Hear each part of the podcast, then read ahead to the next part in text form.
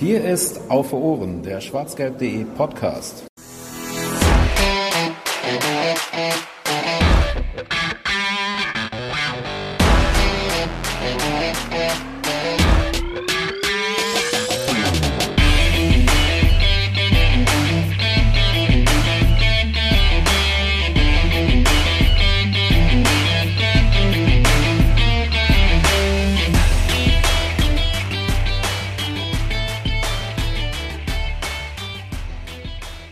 Seit 1974 und für immer Westfalenstadion. Und mit dieser Botschaft starten wir in die 124. Ausgabe von Auf Ohren mit dem voraussichtlichen Titel Die Reifeprüfung. Dazu begrüße ich euch recht herzlich und nicht nur äh, euch, liebe Zuhörerinnen und Zuhörer, sondern in meiner Leitung ist außerdem der Jens. Hallo.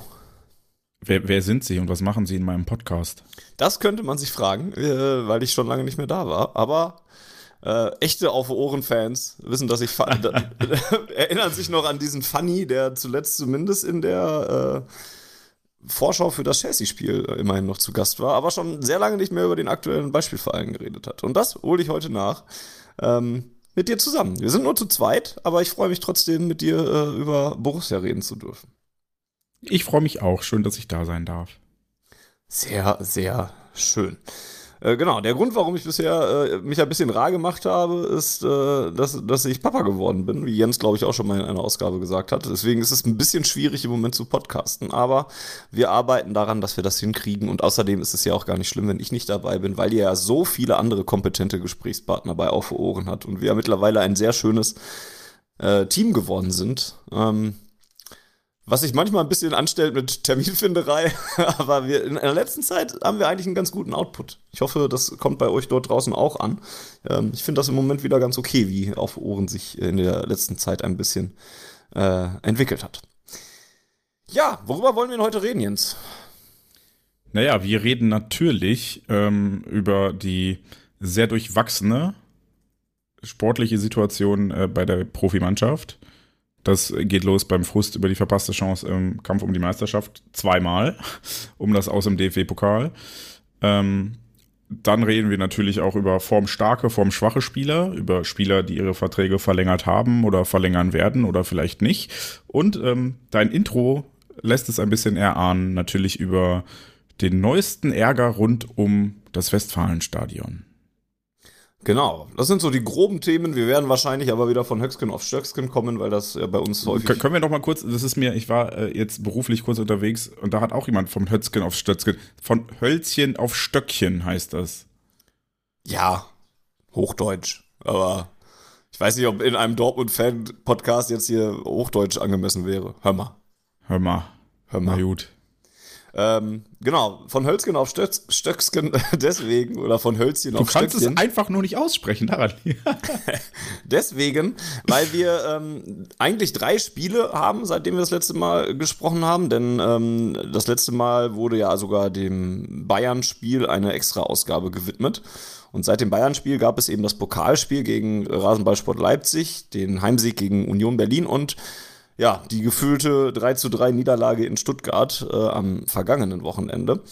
Aber, und das versuchen wir so ein bisschen im Moment bei Auf Ohren auch rauszukriegen, äh, wir versuchen mal weniger die einzelnen Spiele abzuhandeln, sondern wieder so ein bisschen in Themenblöcken zu denken. Das, das experimentieren wir gerade so ein bisschen rum. Wir hatten schon mal eine Ausgabe, wo wir mehr so Themenblöcke gemacht haben. Da waren du und Georg, glaube ich, dabei. Dann hatten wir auch wieder eine Ausgabe, wo sich wieder stärker an den Spielen orientiert wurde.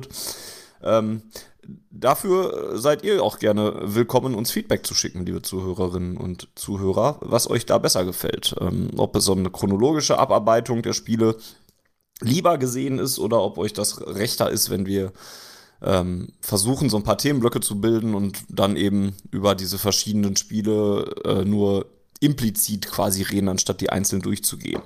Ähm, wir sind da so ein bisschen in der Findungsphase und freuen uns da gerne auf Feedback. Das man wo hinterlassen kann, lieber Jens? Ähm, natürlich auf, äh, per E-Mail am podcast.schwarzgelb.de, bei Twitter at auf Ohren. Ich weiß gar nicht, ob wir einen dedizierten Mastodon-Account haben. Könnt uns natürlich auch bei YouTube Kommentare schreiben ähm, oder auch einfach eine E-Mail an redaktion.schwarzgelb.de.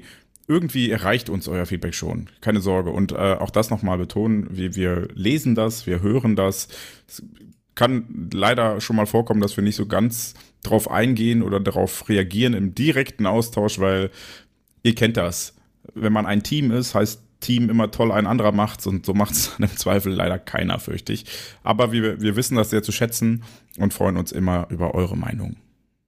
Das ist korrekt. Genauso wie wir uns freuen, wenn ihr uns äh, gerne hört, dass ihr uns dann auch gerne eine Bewertung hinterlassen könnt. Zum Beispiel bei Apple Podcasts oder bei Spotify, wo auch immer ihr diesen Podcast gerade hört, ähm, sollte es wahrscheinlich eine Bewertungsmöglichkeit geben. Ähm, auch ja bei YouTube einen Daumen nach oben und so weiter. Ihr kennt das. Dieses ganzen äh, hippen Kram, den man da mittlerweile machen kann. Macht den auch gerne für auf Ohren und ähm, erzählt es im Zweifel auch einfach euren Freunden, dass es da diesen Podcast gibt, der so wunderschön über den BVB redet. Ja, genug des Vorgeplänkels. Ähm, mit, wir machen mit ein bisschen thematischeren Vorgeplänkel weiter, denn wir haben gedacht, ähm, ein paar News gibt es, die sich zugetragen haben. Die aktuellste davon ist, äh, dass Felix Passlack ähm, ablösefrei zur kommenden Saison zum VfL Bochum wechseln wird. Und ähm, der Junge des Ruhrgebiets bleibt im genau, Ruhrgebiet. Genau, der Junge des Ruhrgebiets im Ruhrgebiet bleibt. War ja damals, glaube ich, in, bei, der, bei, der, äh, bei der Jugend von den Blauen, ne, ist dann zu uns gekommen ähm, und geht jetzt eben zum nächsten Ruhrpott-Verein. Ähm, ja, ich glaube, da gibt es keine großartig vielen Meinungen zu. Ne? Felix Passlack ist, hat uns immer ganz gut gefallen oder, oder war ein ganz guter Junge, der aber ja für die Profis nie so ganz die erste Station oder erste Alternative war. Ähm, der trotzdem aber auch mal dann mitunter wichtig geworden ist und dann ja auch durchaus mal Spielzeit bekommen hat, aber dass der jetzt eben sich eine neue Station sucht, weil er bei uns nicht mehr ähm, zum Zug kommt, ist ja, denke ich, verständlich und dann nimmt es ihm, glaube ich, keiner übel, wenn er jetzt zum VfL Bochum wechselt. So nee, nee was man hier übel nehmen kann, ist deine Verleumdung. Felix Passlack ist von Fortuna Bottrop zu Rot-Weiß Oberhausen und dann zum BVB gewechselt. Aber man hat ja nur eine blaue Vergangenheit, weil er den Verein mal gut fand oder so. Irgendeine blaue Vergangenheit war da. Ja, aber das, hat sich, ja jetzt auch, das hat sich auch sehr schnell geändert. Das kann sein. Ja. Aber ansonsten würdest du wahrscheinlich mir zustimmen.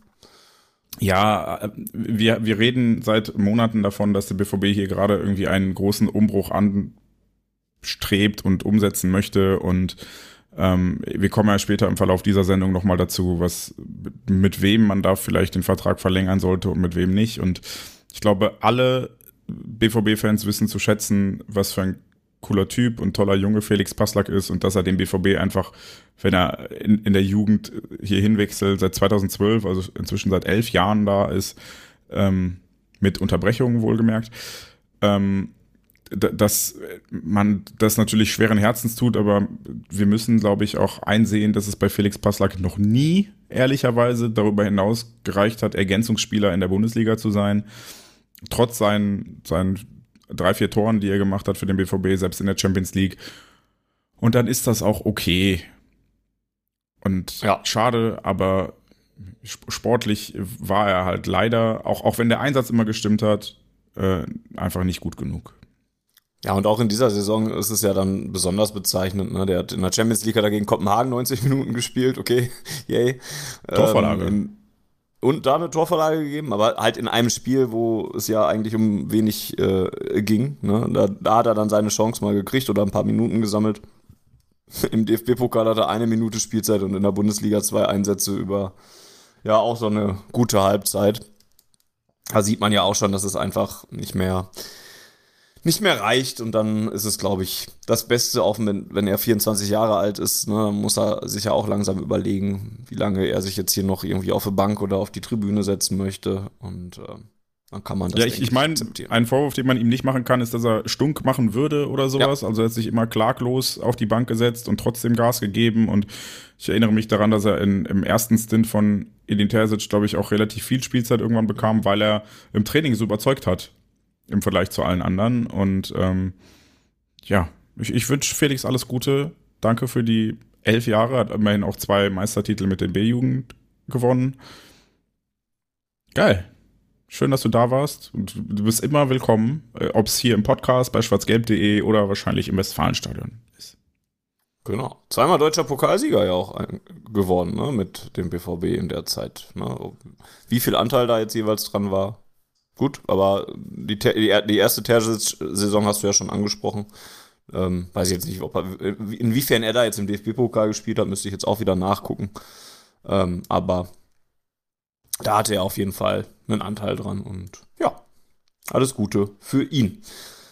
Ähm, Felix Bassler kommt aus der Jugend und die Jugend ist beim WVB immer noch wichtig und äh, das sieht man auch daran, dass die A-Jugend, die U19, mal wieder sich äh, für das Finale der deutschen Meisterschaft qualifiziert hat, indem man die Hertha U19 äh, weggefiedelt hat. 4 zu 0 im Hinspiel, dann gab es im Rückspiel eine 0 zu 1 Niederlage und so steht man am kommenden Sonntag im Finale, wo es dann nach Mainz geht und ähm, ja, da kann man, wenn man denn möchte oder in der Gegend wohnt oder sowas, sich auch gerne mit Karten eindecken. Die gibt es dann über den FSV Mainz 05 selbst.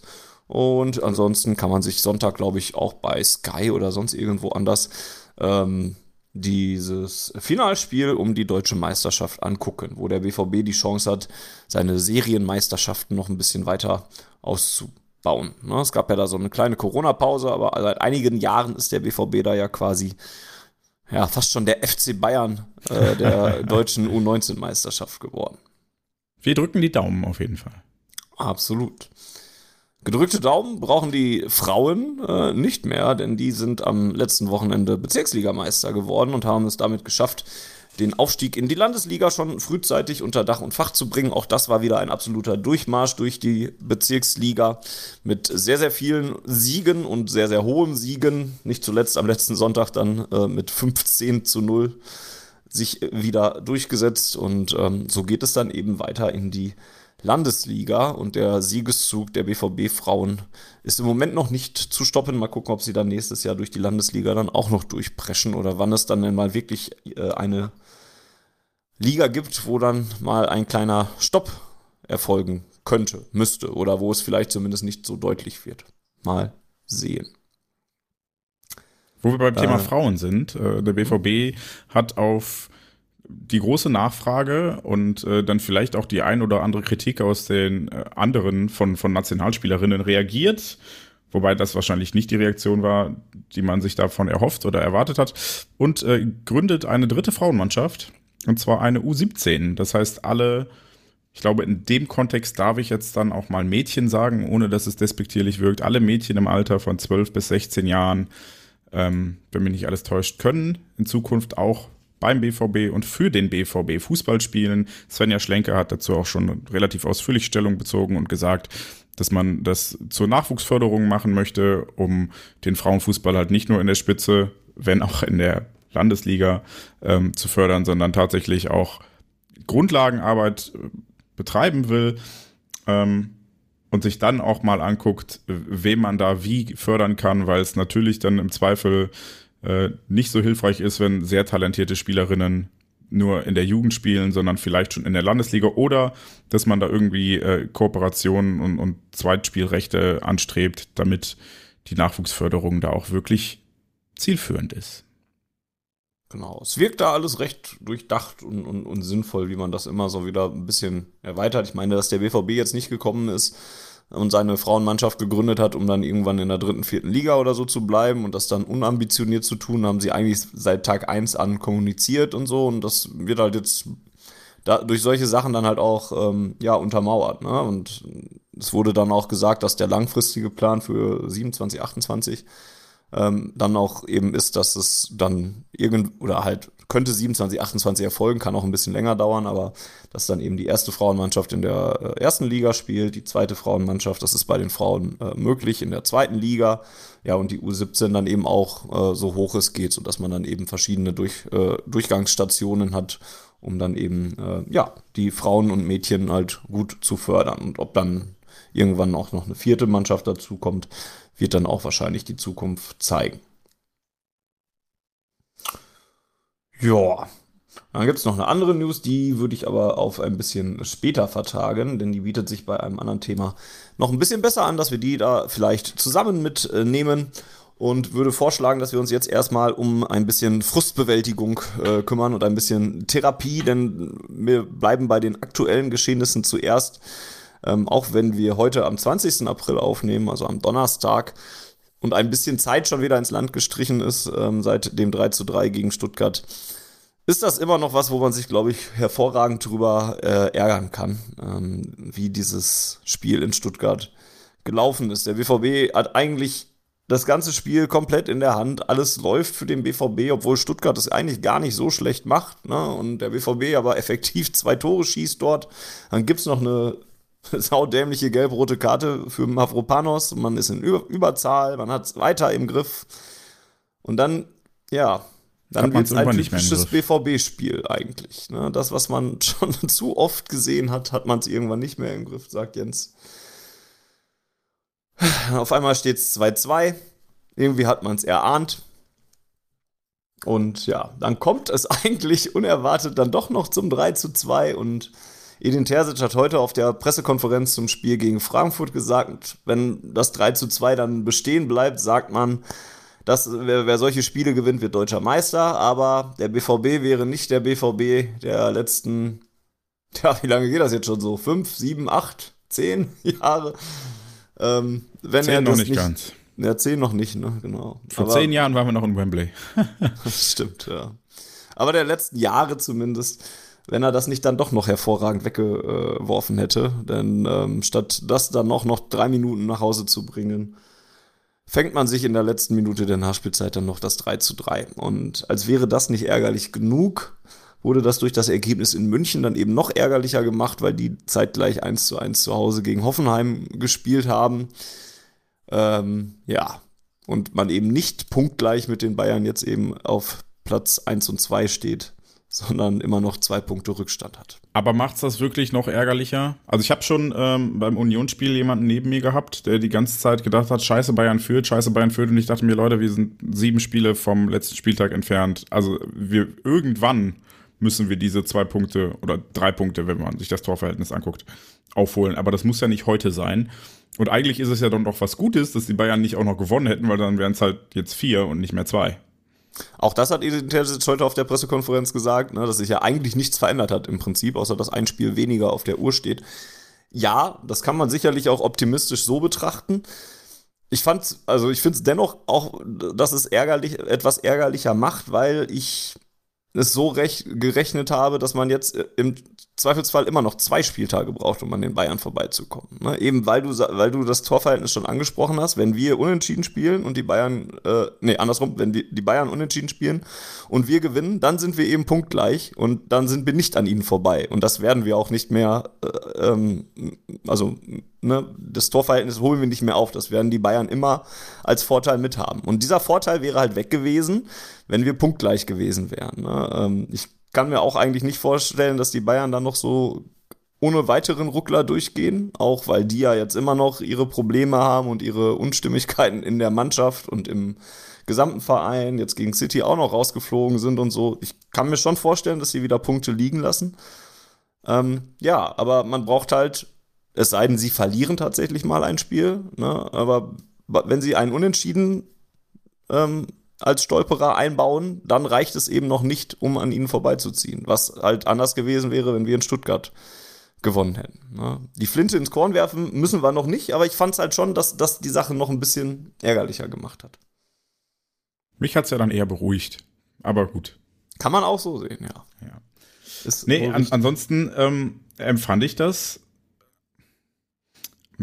ich würde, wenn wir jetzt thematisch sprechen und nicht auf Spiele bezogen, vielleicht tatsächlich ein Stück weiter ausholen und jetzt gar nicht so sehr mich nur auf Stuttgart einschießen, sondern schon weiter ausholen.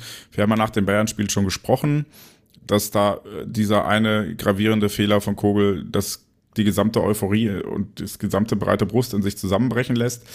Und eigentlich hätten wir ja, glaube ich, alle dann damit gerechnet, dass gegen Leipzig so die große Wiedergutmachung kommt und man dann die Trotzreaktion sieht und dann, dann die Wut im Bauch über diese Niederlage rauskommt und die einzige Person, die wirklich den Eindruck erweckt hatte, als wollte sie was wieder gut machen, war die, die leider dann auch den richtig doofen Fehler gemacht hat, war Gregor Kobel, der hat nämlich gegen Leipzig richtig gut gehalten und dafür gesorgt, dass wir wirklich bis zur 98. Minute theoretisch noch in die Verlängerung hätten kommen können.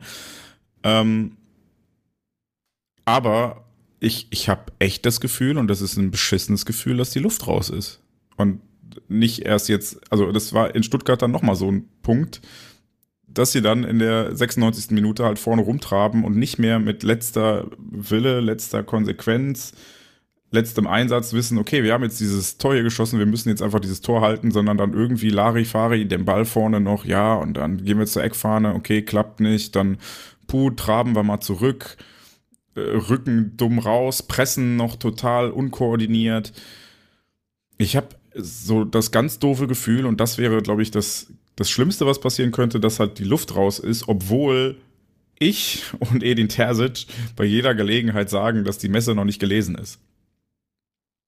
Ja, ich finde es auch sehr schwer in Worte zu fassen. Also Luft raus ist nicht das, wie ich es beschreiben würde. Ich fand, also es ist ja auch einfach was, was sich ewig wiederholt, ne? Und wo wir auch ewig und auch wahrscheinlich nie verstehen werden, warum sich das jetzt so wiederholt. Ne? Auch, auch da wieder mit Bezug auf die Pressekonferenz von heute, da wurde Terzic gefragt, was denn das soll eigentlich, ne? Und warum sich das immer wieder wiederholt. Und das gab es unter Favre, wurde dann gesagt, das gab es über Rose. Favre hat das dann mit fehlender Spielintelligenz, glaube ich, bezeichnet. Marco Rose hat ganz oft das Wort Haltung bemüht. Edin Terzic hat letzte Woche nach dem Spiel dann äh, von, von Dummheit einfach gesprochen. Ähm, und ich, ich weiß nicht, ich kann es auch nicht in Worte fassen, ob es Luft raus ist, ob es eine von diesen anderen Begriffen ist. Das Wort Mentalität kannst du da wieder in den Raum schmeißen oder sowas. Fakt ist einfach nur, und leider, dass es halt immer wieder das Gleiche ist. Und das finde ich so niederschmetternd und dass man es auch kaum analysiert bekommt. Und ich weiß nicht, Edin Terzic ist vielleicht mit Dummheit auch einfach noch am nächsten dran gewesen, fast schon, weil wenn ich mir angucke, dass du eigentlich nach diesem 3 zu 2, also nach diesem 3 zu 2 darf einfach nichts mehr schieflaufen. Du kriegst dieses Gottesgeschenk dann doch noch mal dieses Spiel dann doch noch zu gewinnen. Ne? Und das ist eigentlich der Punkt, der dich dann komplett nach vorne werfen muss, dass du dieses Spiel dann noch gewinnst im Rennen um die Meisterschaft. Gerade wenn die Bayern dann nicht, nicht gewinnen. Ne? Mit was für einer breiten Brust man dann eigentlich auftreten kann.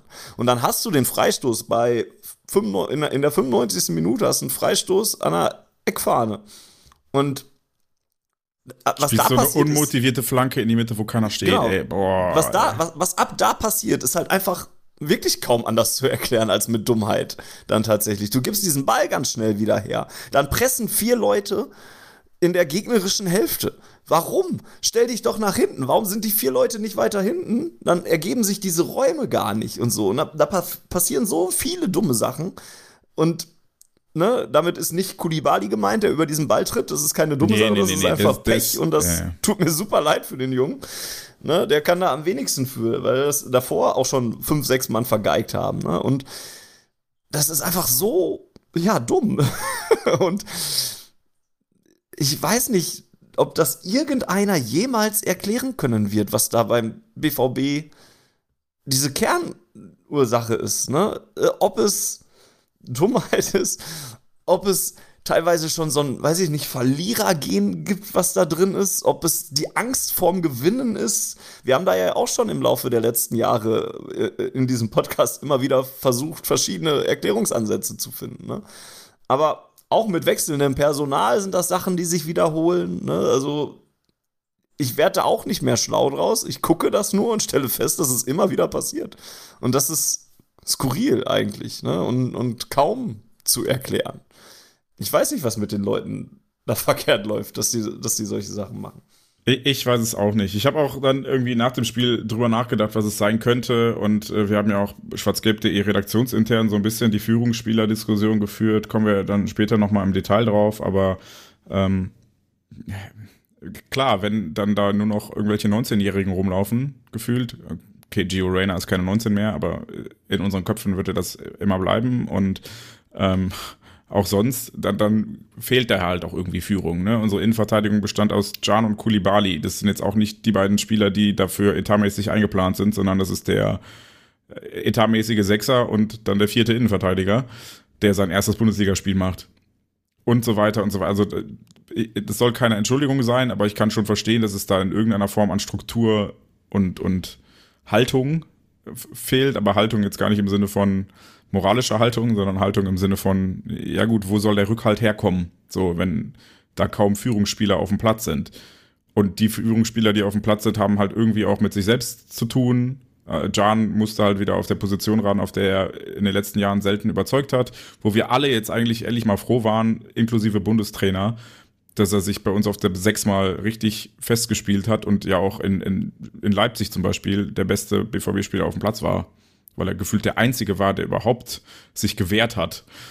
Ähm, und insofern, ja, ist es vielleicht eine Qualitätsfrage, vielleicht ist es pure Dummheit, aber diese Qualitätsfrage ist mir dann eigentlich immer zu leicht oder ist auf Qualität zu schieben, genauso wie Mentalität weil es gibt ja auch schlechtere Vereine qualitativ, die aus weniger mehr machen, regelmäßig. Wir haben ja nicht bei, beim Spiel gegen Union grundlos Zweiter gegen Dritter gespielt, sondern Union macht halt aus wenig Mitteln sehr viel.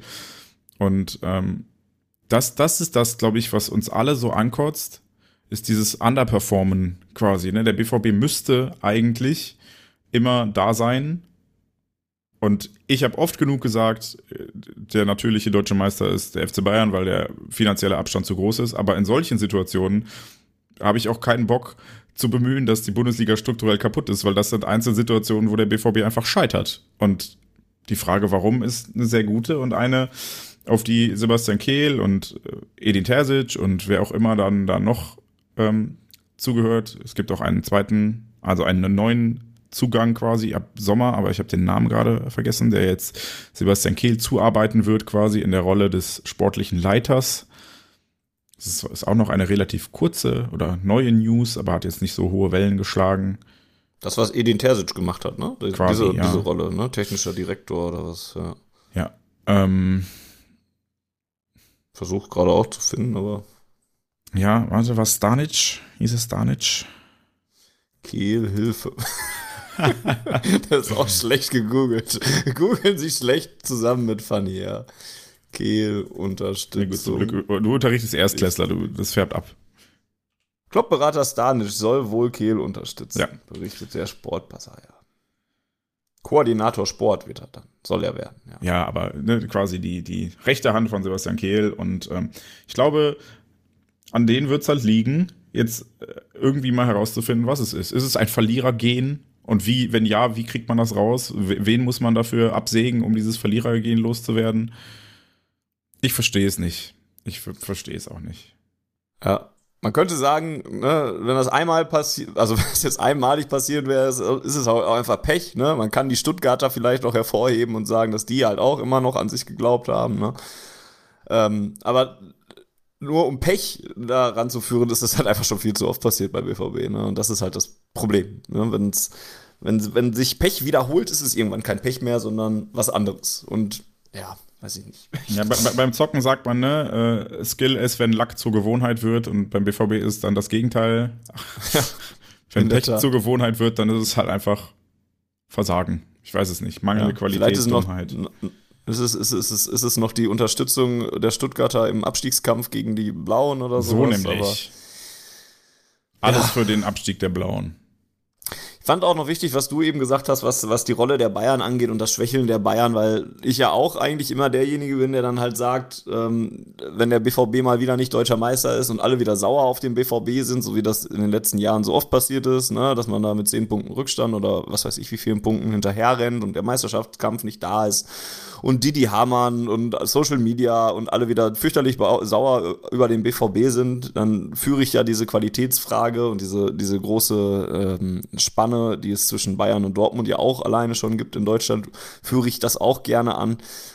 In dieser Saison lasse ich das nicht mehr gelten, dass, dass, dass, die Meist, dass diese Meisterschaft mit Wirtschaft, aus wirtschaftlichen Mitteln entschieden wurde, weil in diesem Jahr ist diese Meisterschaft holbar. Und in diesem Jahr ist derjenige, der sie nicht holt, selbst daran schuld, dass er sie nicht geholt hat. Und dann gibt es zwei mögliche Ausgänge, dass, dass, dass die Bayern dann halt sind, dass die selbst schuld sind. Ne? Dann ist, das wäre ich sehr mit einverstanden. Aber wenn wir sie nicht holen, dann sind wir dieses Mal auch einfach total selber dran schuld. Ne? Weil wenn, wenn man mal die einzelnen Spiele, die der BVB unnötig weggegeben hat, äh, rauf aufzählt, dann hat man nicht nur dieses Stuttgart-Spiel, dann hat man das Derby, wo man einfach zwei Punkte mehr holen muss, dann hat man das Bremen-Spiel, was Edin Terzic ja auch dann schon bemüht hat, wo man drei Punkte mehr holen muss. Ne?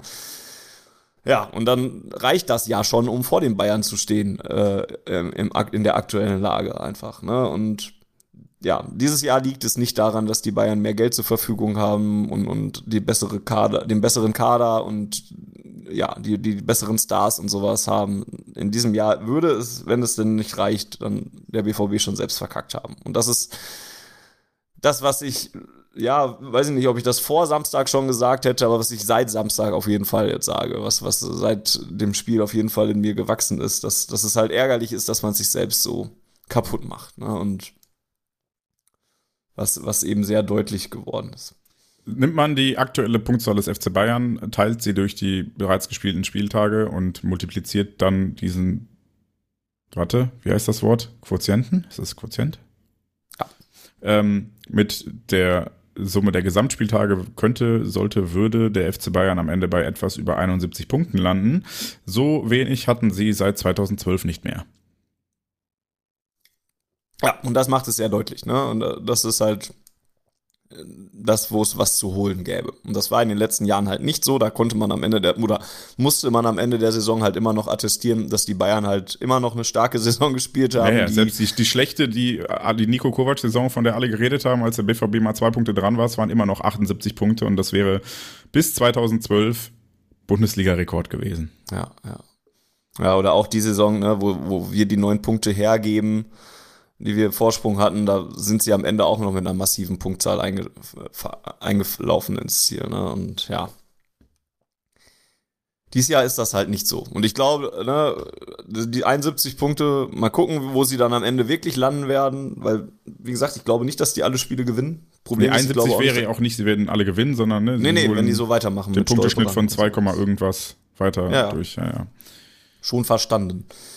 Ähm, ja, ich glaube nicht, dass die Bayern alle Spiele gewinnen. Ich glaube leider auch nicht, dass wir noch alle Spiele gewinnen, die, die sechs, die da sind. Ähm ja, aber darum geht es jetzt. Ne? Und das war in Stuttgart halt leider echt extrem schmerzhaft, in Überzahl das so wegzuwerfen. Da kann man dann vielleicht noch ne, einwerfen, du hast gerade ja über Führungsspieler geredet, dass, dass Mats Hummels dann eben zur Pause ausgewechselt wurde. Das sagt sich retrospektiv furchtbar leicht, als als der Wechsel bekannt gegeben wurde und mir das dann sogar noch erklärt wurde mit Mats Hummels, war die Woche schon erkältet, war ich vollkommen fein mit dieser Entscheidung. Ne? Du führst 2 zu 0 auswärts, bist in Überzahl, der Innenverteidiger, also der eine Stamminnenverteidiger, den du noch hast, ist schon angeschlagen in das Spiel gegangen. Also nehme ich den jetzt raus und bringe den 19-Jährigen für ihn. Das ist eine Entscheidung, die dir keiner aufs Brot schmiert, wenn das Spiel jetzt nicht so endet, wie es dann geendet ist. Ne? Und ich ich würde die Entscheidung auch jetzt nicht aufs Brot schmieren, weil wenn der Spieler nicht mehr spielen kann oder du ne, der Meinung bist, ja. also man muss ja, glaube ich, in so einer Situation wird immer abgewogen, welcher Spieler ist jetzt akut der bessere und welcher Spieler ist mittelfristig der bessere. Also wenn ich jetzt die Wahl habe, okay, ich schwäche mich für den Rest dieses Spiels, um mich für die nächsten drei Spiele zu stärken, dann ist es das vielleicht auch wert jetzt die Schwächung in Kauf zu nehmen. Und da hast du ja gerade richtig gesagt, 2-0 Führung, einmal mehr. Da kann man das Risiko schon mal eingehen, dass man sich jetzt für die 45 Minuten ein bisschen schwächt, um dann auf Nummer sicher zu gehen, dass man in den nächsten drei Spielen noch diesen zweiten Innenverteidiger zur Verfügung hat. Weil ja Schlotterbeck wahrscheinlich nicht mehr so, so früh zum Einsatz kommt und Süle auch länger muskuläre Probleme hat. Oder was war da heute auf der Pressekonferenz? Ist immer naja, fraglich. Also ja, die sind beide immer noch fraglich, aber auch nicht ausgeschlossen für das Spiel okay. am Samstag schon. Also äh, die einzigen, die ausfallen, sind die safe ausfallen. Auch das war lustig auf der Pressekonferenz, sind äh, Julien Duranville, der noch kein Spiel gemacht hat und sich ja auch noch ähm, ja, erholt von seiner Verletzung, die er ja schon mit, zum BVB mitgebracht hat, und Thomas Meunier, den bei dem Amas ein Handy aus Fuß gefallen ist und der äh, sich dabei verletzt hat, dass er jetzt ein paar Wochen nicht mehr spielen kann anscheinend. Das sind die einzigen sicheren Ausfälle. Ansonsten besteht Hoffnung bei Schlotterbeck und Süle. Heißt, man, man weiß es noch nicht, ob, ob sie da sind, aber man schließt sie auch nicht kategorisch aus. Was bei Schlotterbeck ja sogar gut ist, weil wir da ja schon Vom fürchteten, den diese Woche gar nicht ja, ja. mehr zu sehen. Ja. Nee, aber unter den Umständen kann ich halt verstehen, dass man sagt, okay, das Spiel hier wirkt gelaufen. Der BVB war ja auch in der ersten Halbzeit über die Tore hinaus eigentlich immer so ein bisschen gefährlich. Malen hat ja die, die Mavropanos gelbe Karte, oder was, Adiemi? Nee, Malen war es sogar, ne? Ja, Malen hat die, die gelbe Karte von Mavropanos ja auch so gut rausgezogen, wo ich gedacht habe, okay, der läuft denen hier gerade allen um die, um die Ohren. Ähm, und hätte der BVB sich dann auch darauf fokussiert, relativ tief zu stehen und über Adeyemi und Malen einfach Räume zu nutzen, die sich ja zwangsläufig boten. Der VfB war ein Mann weniger. Der VfB musste nach vorne spielen. Aber irgendwie kam dann nichts. Also, ähm, was mir noch ganz akut negativ aufgefallen ist, ist Julian Brandt, der, ähm, nachdem ich gegen Leipzig schon das Gefühl hatte und gegen die Bayern, ähm, das ist wieder der 22er, der 2022er Julian Brandt, war es jetzt gegen Stuttgart extrem auffällig, dass da gefühlt gar kein Pass äh, ankam. Also ich habe, ich weiß noch, dass ich, ich gucke das immer mit meinen Jungs, mit denen ich sonst ins Stadion gehe und dann schreiben wir uns währenddessen irgendwie bei, bei WhatsApp. Ich weiß noch, dass ich irgendwas geschrieben habe. Extrablatt, Extrablatt, Julian Brandt hat einen Pass an einen Mitspieler. Ah, da kommt der nächste Fehlpass. Also, das war wirklich sehr schlimm und ähm, ja, irgendwie ging es dann nicht mehr wirklich nach vorne, sondern der VfB hat zunehmend das Heft in die Hand genommen. Äh, hat er dann auch noch ein Abseitstor erzielt, das, naja, ob es wirklich so Abseits war, ja, die kalibrierte Linie sagt schon. Ne? Da war halt das Ärgerliche, dass das auch nicht noch, also auch selbst das sorgt nicht für den Hallo-Wach-Effekt. Ne? Nee. Normalerweise musst du dir dieses Tor dann halt fangen, musst dich, musst dir ein drittes Loch in, ein drittes, ein zweites Loch in den Arsch freuen, dass, dass, dass du Von nicht mir ist auch ein drittes. An, meinetwegen auch ein drittes, genau. Ähm, dass du eben nicht den Anschlusstreffer kassierst, aber es geht genauso weiter. Anstatt dass du da jetzt wach wirst und dir denkst, ja, okay, Jungs, Konzentration jetzt, sonst wird das nochmal eng. Ja, und es gibt sicherlich viele Wenn-Dann-Konstruktionen, die man einleiten kann für dieses Spiel. Ne? Wenn man Mats Hummels nicht rausnimmt, dann, weiß ich nicht, ist noch ein Führungsspieler auf dem Platz. Wenn Marco Reus Freistoß nicht gegen die Latte oder den Pfosten geht, dann. Bellingham hat da auch noch einen Lattenschuss. Wenn Bellinghams Lattenschuss reingeht und so weiter. Ne? Aber die sollen dann auch am Ende alle nicht darüber hinwegtäuschen, dass der BVB da einfach das Heft in der Hand hatte und es ja, aus dem Fenster rausgeschmissen hat, ne? Und einfach nicht haben wollte, dieses Heft. Ja. Und das ist halt das Ärgerliche. Und was, was mir dann wirklich, also was ich nicht verstehe, ähm, und ich glaube, dann, dann, damit kommen wir dann vielleicht nochmal zu dem, gleich zu dem Führungsspieler, Vertragsverlängerungsthema und so weiter, ist halt, dass da dieses Aufbäumen fehlt. Du hast es gerade angesprochen und dieses Wachwerden und dass dann halt auch niemand mal sagt, ey Leute, ganz ehrlich, wir spielen hier noch um die verdammte deutsche Meisterschaft und wir haben sämtliche Chancen, das Ding noch zu holen. Die Messe ist nicht gelesen, nur weil wir in München verloren haben. Und es kommt nicht. Es kommt nicht. Und jetzt muss ich dann tatsächlich mal halbwegs persönlich werden. Äh, Marco Reus erzählt seit Jahren, wie sehr er davon träumt, mit dem BVB deutscher Meister zu werden, hat die Chance und trabt die letzten drei Spiele ohne Lust nach seiner Einwechslung da vorne rum, weil er sich augenscheinlich zu fein dafür ist, als Ersatzspieler aufzulaufen. Statt dass dann mal, wenn er nicht von Anfang an spielt, Wut kommt oder Einsatz und dem Trainer auch beweisen will, hey, yo, ich, ich sollte eigentlich spielen. Ich bin der Beste, der hier laufen könnte und ich zeig's dir jetzt. Nee, stattdessen trabt er da vorne rum. Der ist Kapitän und läuft nicht mit nach hinten, wenn die Stuttgarter den Konter fahren. Was soll die Scheiße? Was soll die Scheiße? Ich verstehe es wirklich nicht. Weil ich meine, ich verstehe auch unsere, unseren Fatalismus nicht immer, weil ich mir jedes Mal denke, wir als Fans, ich verstehe jeden, der sauer ist auf die Mannschaft, der enttäuscht ist, der frustriert ist, aber am Ende des Tages äh, sollte es doch auch uns Fans daran liegen, hier eine Stimmung zu erzeugen, die dafür sorgt, dass der BVB deutscher Meister werden kann, weil halt eben nicht nur diese Spieler da unten deutscher Meister werden, sondern auch wir und wir als Verein. Aber gleichzeitig denke ich mir halt, ey, Marco Reus, ich will sehen, dass du alles Menschenmögliche dafür tust, dir deinen großen Traum zu erfüllen. Und stattdessen wirkt er angefressen, trotzig, wie auch immer.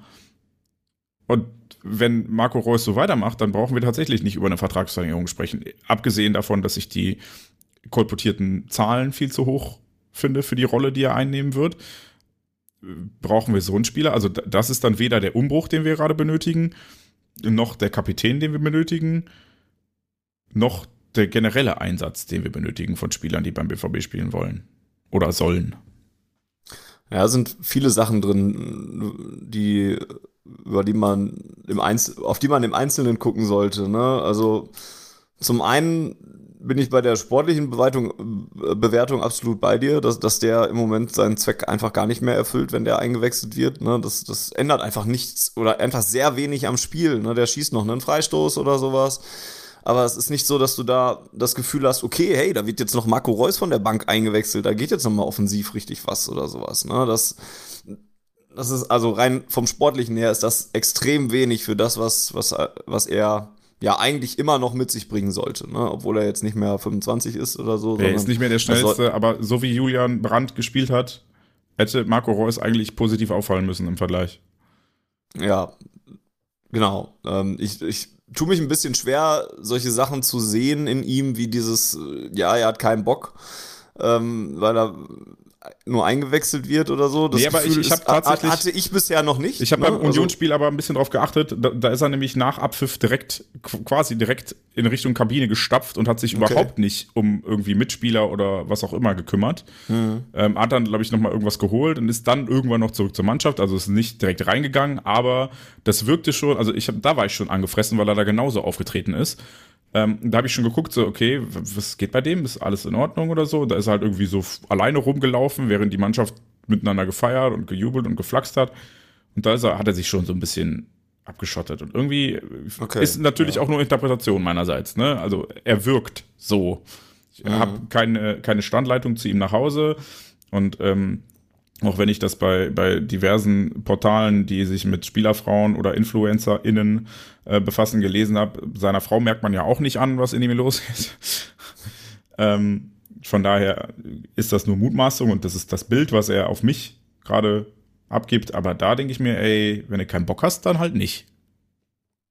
Wenn das wirklich so wäre, wäre das sehr bedenkenswert. Ja, mir, mir ist es bisher noch nicht aufgefallen, aber das heißt halt nichts, wenn du sowas zum Beispiel schon beobachtet hast ist das was sicherlich, wo man was rein interpretieren kann. Eine andere Sache ist halt auch noch, dass es ja auch einfach seinen Grund haben wird, warum er aktuell nicht in der Startelf steht. Ne? Also wir haben alle keinen Einblick in das Training oder so, aber es wird ja auch einen Grund haben, dass Edin Terzic auf Marco Reus von Anfang an verzichtet und Daniel Mahlen zum Beispiel äh, ihm vorzieht, der im Moment eine absolut äh, ja, gute Form hat, für den ich mich tierisch freue, der ein Riesenspiel gemacht oder eine riesen erste Halbzeit gemacht hat in Stuttgart, ne, mit, mit an, an, an allen wichtigen Aktionen beteiligt war, ne, an beiden Toren beteiligt, die gelb-rote Karte rausgeholt und so weiter, ne, und, und wirklich Schwung reinbringt in den ganzen Laden, ne, also wollte da mit Daniel Mahlen nicht kleinreden, aber ist auch was, was vor einem halben Jahr auch noch keiner in Erwägung gezogen hätte, dass auf einmal Marco Reus auf der Bank sitzt und Daniel Mahlen in der Startelf steht und solche Geschichten, ne, also ist auch noch sicherlich ein Faktor, der da äh, mit reinspielt und auf den man gucken sollte, was, was Marco Reus angeht. Ne? Und dann,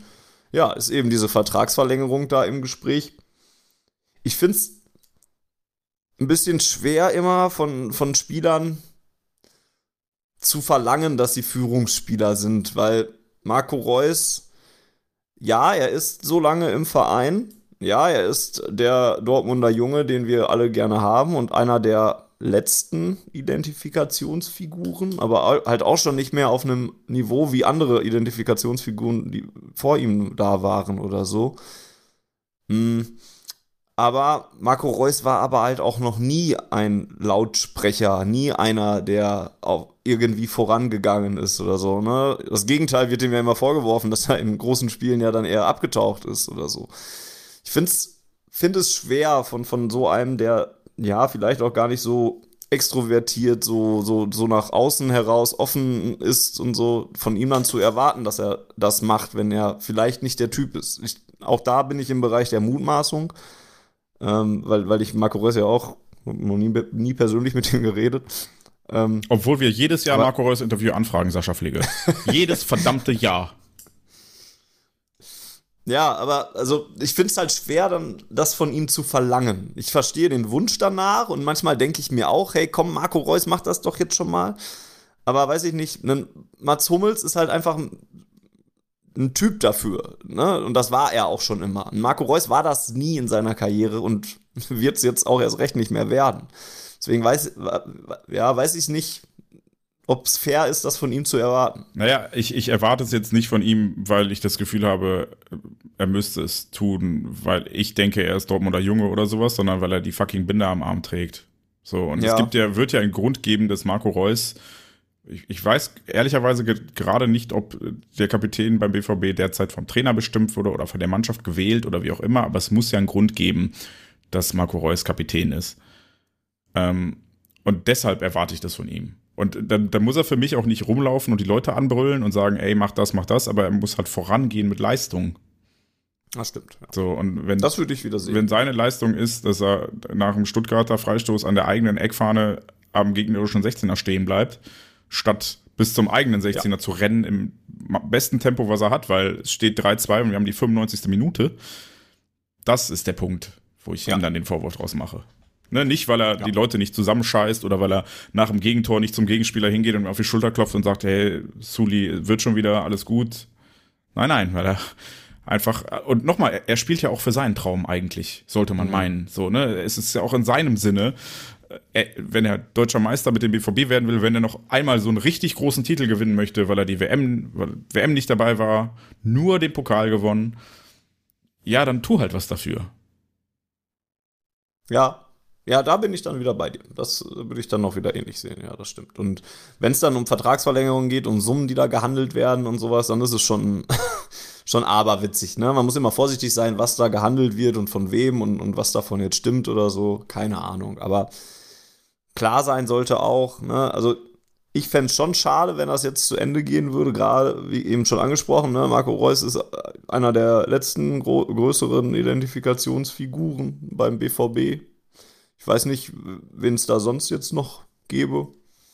Ein Bellingham, der, weil, er, weil er eine coole Art hat, der aber jetzt ja auch noch nicht, nicht lange hier ist und auch nicht mehr lange Ich hier sein sagen, wird. vermutlich auch nicht mehr lange bleiben wird, ja. Genau. Ein Mukoko, der die Jugend durchlaufen hat, ist deswegen aber auch nicht automatisch eine Identifikationsfigur. Und ja, weiß nicht, wen gibt's dann sonst? Mats Hummels, der bei den Bayern war zwischendurch.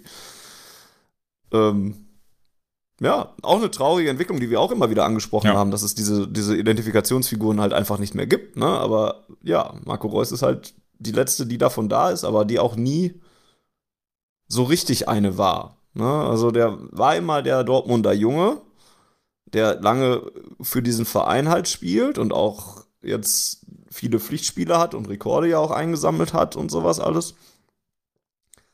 Aber so die Connection, wie bei anderen Spielern, ne, die in den letzten Jahren dann halt irgendwann mal gegangen sind, weiß ich nicht, Leonardo Dede, Neven Subotic, Lukas Piszczek, äh, Schmelle. äh, Florian Kringe, wenn, Schmelle, genau, Sebastian Kehl damals vielleicht sogar noch und so, solche Leute. Da war irgendwie eine andere Beziehung da und das, ja. Es, es war bei Marco Reus schon immer ein bisschen distanzierter, das stimmt. Ne? Genau. Also da, da, hat man schon viel noch draus gezogen, dass er aus Dortmund kommt, aber man hat selten wahrgenommen, dass er aus Dortmund kommt. Mhm. Ähm, ja, dann äh, klar, Hummels, äh, hast du ja gesagt, das habe hab ich, glaube ich, in der letzten Aufzeichnung auch gesagt, wie, wie, wie schade das eigentlich ist, wenn der nie zu den Bayern gegangen Jo. wäre, was der für eine Jo. absolute Vereinslegende geworden wäre. Und jetzt ist er halt, Ja.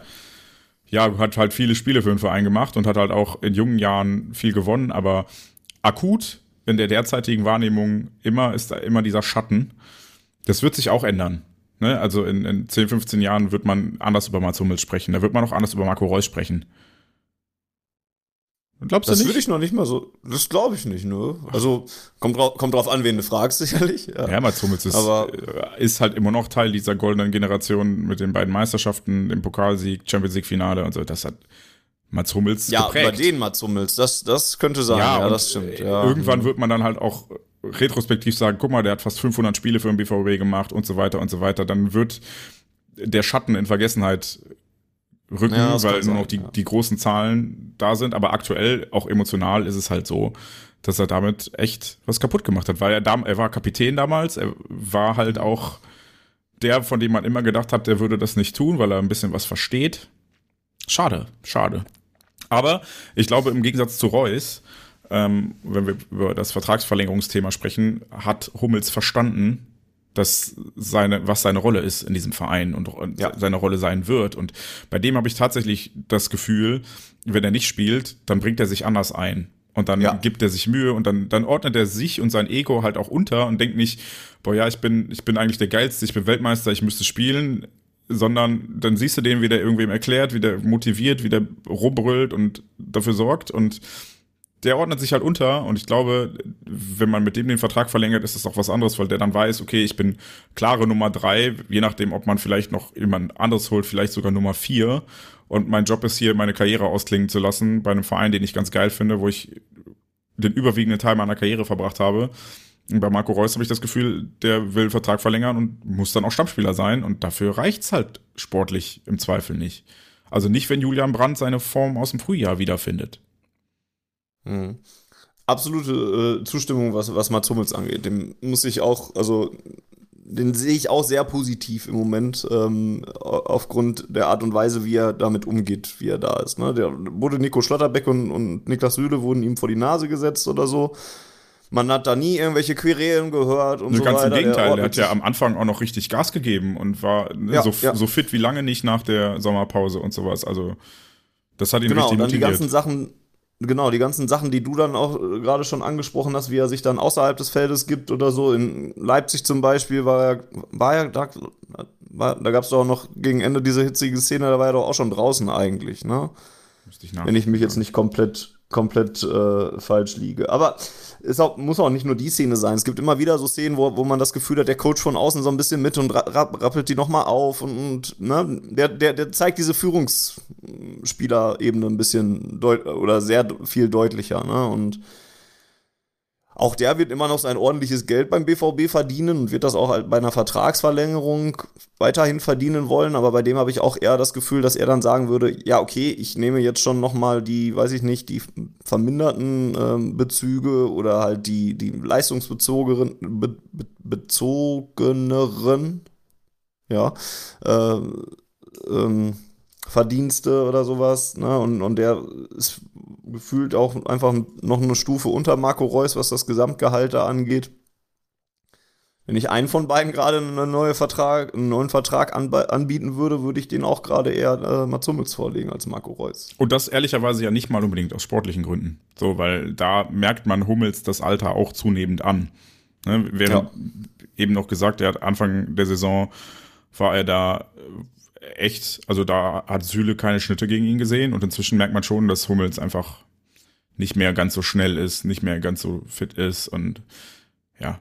Ne, Ja, er kann das, er, er kann das halt anders, je nachdem, wer mit ihm an der Seite in der Innenverteidigung spielt, kann er das halt ein bisschen anders kompensieren. Ne? Also Hummels Schlotterbeck halte ich da zum Beispiel für eine bessere Innenverteidigung als Hummels Süle, weil die ein bisschen kompatibler oder, oder halt, ja, ne, Schlotterbeck ist ein bisschen dynamischer einfach und, und bei Süle und, und Hummels hat man dann halt mehr das Gefühl, da herrscht generell ein bisschen mehr Behebigkeit. Ne? Omni, Hummels kann das ein Omnibus bisschen anders halt. ja.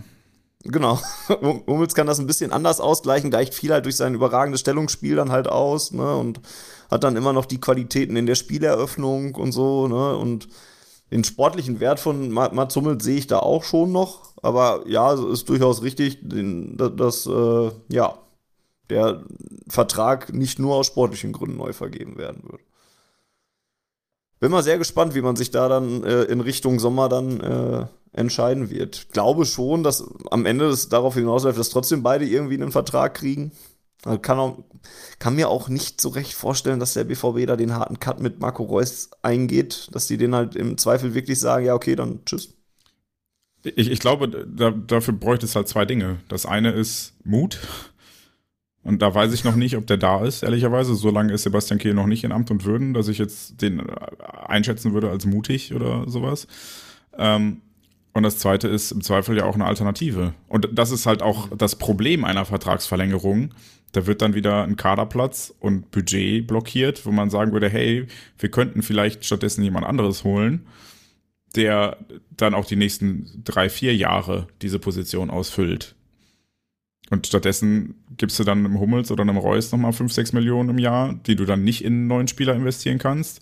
Musst den beiden dann auch noch äh, Spielzeit irgendwie anbieten, die du dann nicht auf jemanden verwenden kannst, der vielleicht die nächsten Jahre diese Mannschaft tragen soll oder den du zumindest weiterentwickeln und für teuer Geld verkaufen kannst oder wie auch immer. Ich habe jetzt auch keine Namen im Hinterkopf. Also ich sage jetzt nicht, oh toll, wenn wir Reus nicht kriegen, dann kriegen wir XYZ nicht. Äh, wenn wir Reus verlängern, dann kriegen wir XYZ nicht.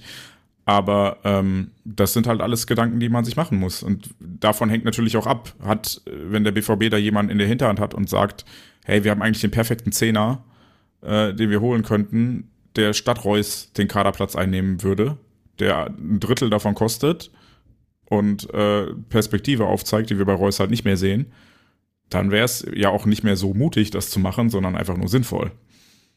Aber wenn die Alternative nicht da ist und der Mut nicht, vielleicht auch Mut zur Lücke an der Stelle und sagen, okay, dann ist da, haben wir halt eine Lücke und dann. Niklas Füllkrug? Was? Niklas Füllkrug? Nein, Wegen Mut zur keine Zahnlücke. Achso.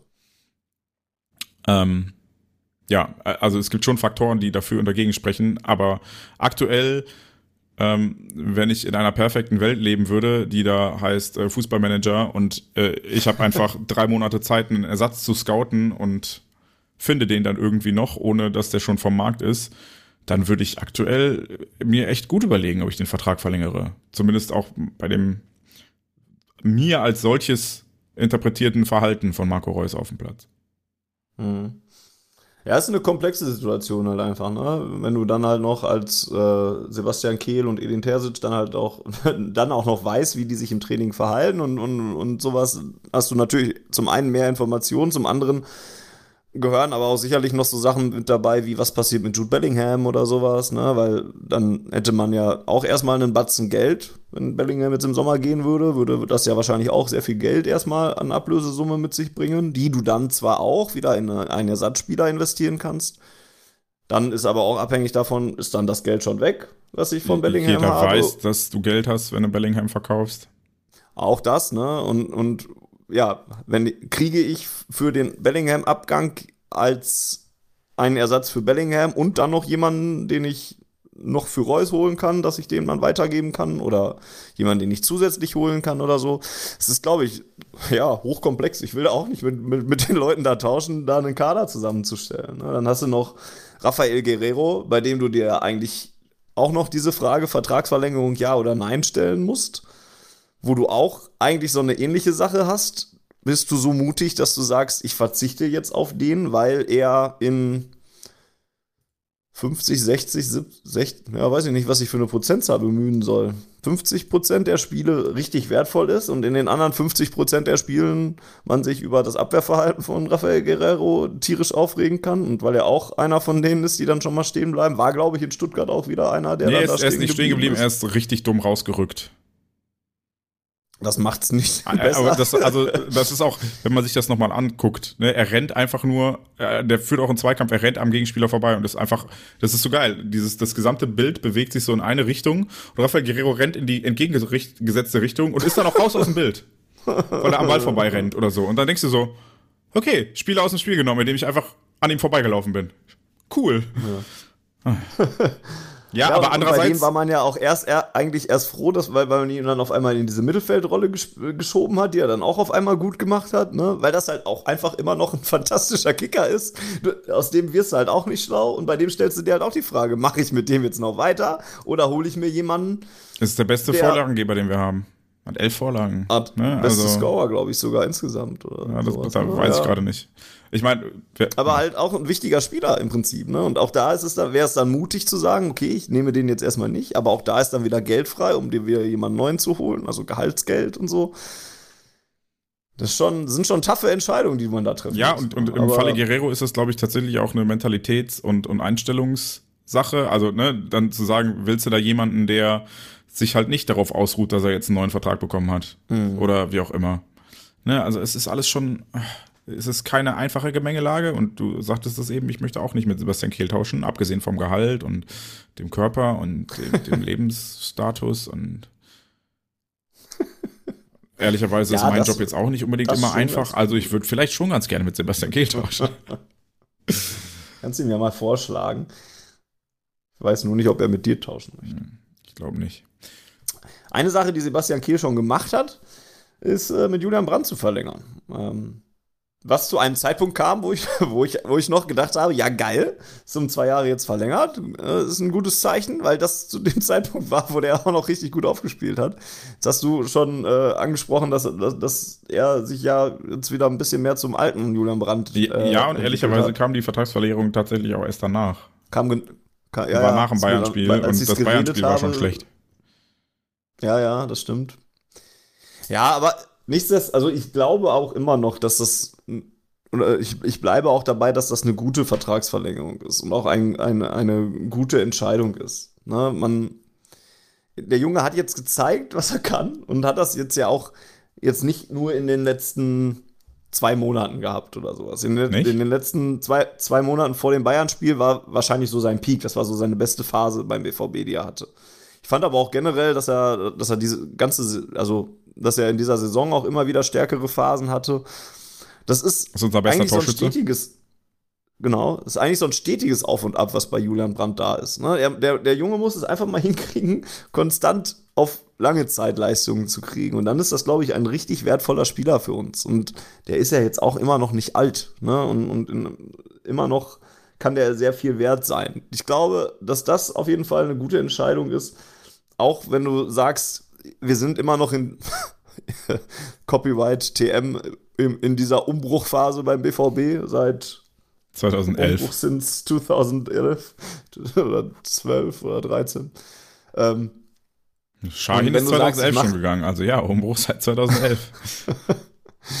und wenn du sagst, ja, ich plane jetzt mit Julian T-Shirt-Motiv. Hab noch eins von nur gescheit. Nein, nein, ich meinte. Umbruch TM seit 2011. Achso, ja, das stimmt. Ja.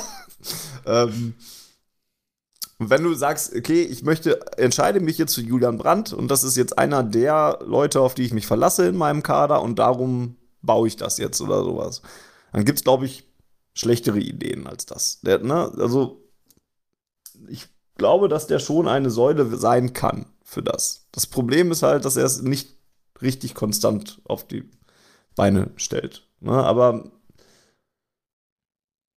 da bin ich mir ein bisschen sicherer als bei Rafael Guerrero, der vielleicht, wenn ich Peak Julian Brandt und Peak Rafael Guerrero habe, ist Guerrero wahrscheinlich immer noch der bessere Spieler. Aber bei dem die Leistungen noch mehr schwanken, so gefühlt, und, und als bei Julian Brandt, bei dem ich eigentlich den Eindruck hatte, dass Terzic da vor allen Dingen auch so das richtige Händchen für gefunden hatte. Ja, ja bei Glaub- sind es so ein bisschen so breitere Oszillationen, so Wellen. Ja, und bei Guerrero ja. sind so Spitzen. Ja, stimmt. Geht immer ja. so, hey, geil, mega Dingens und zwei Tore, eine Vorlage in einem Spiel oder im nächsten Spiel zwei Gegentore verschuldet. Das ist Rafael Guerrero. Und bei Julian Brandt ist halt so, ja, okay, der ist dann halt auch mal okay zwischendrin. Das stimmt, ja. Ja, ich meine, ich stimme dir zu. Ich habe, glaube ich, vor zwei Monaten noch gesagt, gib dem Jungen das Trikot mit der 10 und verlänger fünf Jahre. Let's go. Aber seit seiner Verletzung, und das muss man ja auch noch, noch mal so ein bisschen hervorheben, ne, das ist ja nicht einfach nur, der ist nicht einfach nur schlecht geworden, sondern ähm, der war gegen Chelsea beim Rückspiel unser großer Hoffnungsträger und ist nach drei Minuten verletzt vom Platz gegangen. So. Und seitdem ist dann beim BVB auch so ein bisschen eingebrochen. Und das gibt's beim im Fußball ja nun mal auch schon mal. Das ist ja, ist ja nicht der erste Spieler, der eine gute Form hat, eine, Ver eine Verletzung hat und dann. Auch wenn es keine schwere Verletzung war, muss man ja dazu sagen. Genau. Das, das zum Glück nicht, genau. Aber dass, dass Spieler schon mal nach, nach so kleinen Verletzungspausen Probleme haben, dann wieder direkt in, in, in richtige gute Form zu kommen, ist jetzt nichts fürchterlich Neues. Ne? Das gibt's bei anderen Spielern und anderen Vereinen auch. Vielleicht braucht er halt auch einfach noch ein bisschen Zeit und am Wochenende schießt er gegen Frankfurt jetzt dann doch wieder das entscheidende Tor oder sowas. Würde mich jetzt auch nicht komplett überraschen. Denn Karim Adeyemi zum Beispiel, der ja auch vor seiner Verletzung ähm, ja auch sein, seinen Peak bei Borussia Dortmund bisher hatte, ist jetzt seit der Verletzung jetzt auch noch nicht wieder auf dem Niveau angekommen. Nee. Ne? Es ist passiert halt. Und auch bei einem Aller, aber das sind wieder noch, noch andere Dinge oder so, der braucht halt auch noch eine Zeit, um, um auch anzukommen beim BVB. Ja, und bei Aller glaube ich manchmal auch, man müsste ihn endlich mal richtig einsetzen. Also er macht schon, er gibt unserem Spiel schon viel und das merkt man auch immer dann, wenn er nicht spielt. In Leipzig zum Beispiel hat er einfach gefehlt und das war, hat man gemerkt. Du, du, die Option, den, den Brecher vorne drin zu haben, der A Gegenspieler bindet, B körperlich was dagegen setzen kann und C vielleicht auch mal einen Ball festmacht, der bei Mukoko oder Modest einfach verloren ist. Das fehlt schon und das ist die Option, wo ich dann auch verstehe, warum Terzic diese Option haben will. Der FC Bayern hat das gleiche Problem gerade. Ich meine, da gibt es auch die große Diskussion, dass äh, das Spiel gegen Manchester City wahrscheinlich anders ausgegangen wäre, wenn sie Lewandowski noch hätten und so weiter und so weiter. Also, ne, ich habe eben gesagt, Julian Brandt ist unser bester Torschütze und nicht der Neuner. So, und nicht mal der Neuner, der den Neuner vertritt oder der Neuner, der hoffnungsvoll seinen Vertrag bei uns verlängert hat diese Saison. Alle nicht die besten Torschützen, sondern Julian Brandt. So, und das sagt dann ja auch was über irgendwie die Qualität dieses Kaders in der Breite, aber eben nicht in der Spitze aus. Und vielleicht ist das auch so der Grund, der dann ausmacht im Großen und Ganzen, weshalb der BVB nicht so erfolgreich ist oder was, was dem BVB aktuell fehlt. Jude Bellingham ist so ein bisschen überspielt und nicht mehr ganz so prägend, wie es in der Hinrunde noch war. Was vielleicht einfach daran lag, dass der Rest der Mannschaft in der Hinrunde schlechter war, als es in der Rückrunde sind. Jude Bellingham deshalb mehr rausragen konnte. Es fehlt aktuell tatsächlich so der herausragende Unterschiedsspieler beim BVB. Und im, im Kleinen sind die immer da. Malen entscheidet mal ein Spiel, Guerrero entscheidet mal ein Spiel, Brandt entscheidet mal ein Spiel. Aber es ist nicht so, wie wir das in den letzten Jahren immer mal wieder hatten, dass wir uns komplett darauf verlassen konnten, dass ja, langer Ball auf Haaland und dann schießt er halt drei Tore und dann gewinnst du auch in Berlin oder Augsburg noch nach Rückstand, nachdem du Haaland eingewechselt hast und sowas. Ne? Also das fehlt halt gerade. Wir sind auf einer relativ breiten Basis, die halt nicht mehr so top ist. Und deshalb. Und das auch schon das war schon recht lange. Also klar, wir hatten den Haaland oder so da als Unterschiedsspieler oder sowas, aber in der Breite so viele Unterschiedsspieler, das ist ja das, was, was, was uns schon länger. Ja, einfach. also ne, so eine Elf wie 2012, wo gefühlt auf jeder Position ein Unterschiedsspieler mhm. gespielt hat, die hasse halt. Also es wird auch immer schwerer für den BVB, ne? Dann sind wir wieder bei strukturellen. Dafür müsste man A, den Mut haben, alte Zöpfe abzuschneiden. Und dann halt, wenn du weißt, Marco Reus ist kein Unterschiedsspieler mehr, dann suchst du halt jemanden, der einer sein kann, zumindest. Ähm, und B, fehlt halt auch das Geld, ehrlicherweise. Im Vergleich zum nicht mal nur deutschen Wettbewerb, da nicht. Da sind wir ja gut dabei. Da gibt es nur die Bayern, die auch immer besser werden darin, Jugendspieler wegzuscouten, ähm, sondern auch im internationalen Vergleich. Ich meine, wir haben ja auch vor dem Chelsea-Spiel noch darüber geredet, dass die wie viel 100 Millionen in den Transfermarkt gepunkt haben, allein im Winter für Spieler, die da gar nicht alle spielen konnten und so weiter. Also es wird halt einfach zunehmend schwerer für den BVB und man muss zunehmend besser sein. Und ich glaube, so Fälle wie in Kagawa, die wird es halt in der Form immer seltener geben, weil auch das Scouting weltweit einfach immer besser wird. Und dass jemand so explodiert, mit dem du nicht rechnest, das ist halt schwer. Aber genau sowas brauchst du eigentlich, weil anders kann der BVB sich solche Spieler nicht leisten. In dieser Saison habe ich da so ein bisschen mit Bino Gittens zum Beispiel äh, darauf gehofft, dass der so diese Explosion macht oder so.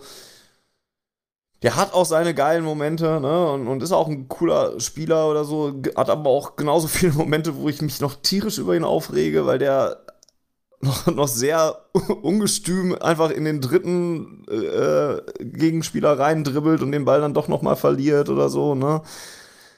Für das Alter absolut okay zum Beispiel, aber ist auch noch einer, der mich häufig dann doch noch mal zum, zum Kopf Ja, aber dann bringt. sind wir ja tatsächlich wieder an dem Punkt, ne, was ich eben im Thema Stuttgart-Spiel ansprach. Dann hattest du halt auf, auf dem Platz stehen Kulibali, äh, Bino ja. Gittens, Rainer, Mukoko.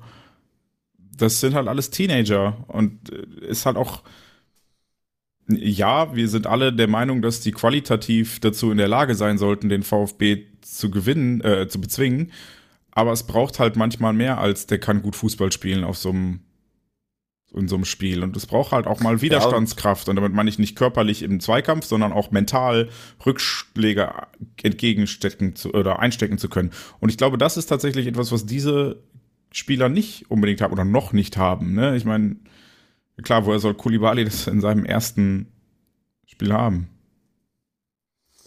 Ja, und die Mischung macht es halt äh, denke ich. Ne? Also du wirst mit, mit einer Mannschaft, die jetzt nur aus solchen jugendlichen Spielern äh, besteht, wirst du natürlich keine Erfolge feiern oder, oder, oder wirst du sehr schwer Erfolge feiern. Ne? Und der BVB setzt auf diese jungen Spieler, was ich sehr gut finde, weil das auch was ist, was, was ich persönlich einfach sympathisch finde oder so. Aber du brauchst dann halt diese erfahrenen Spieler noch mit dabei, die dann halt die anderen hochpushen. Das ist wieder das, was wir. Oder trotzig was vorne stehen bleiben. Eben gesagt haben.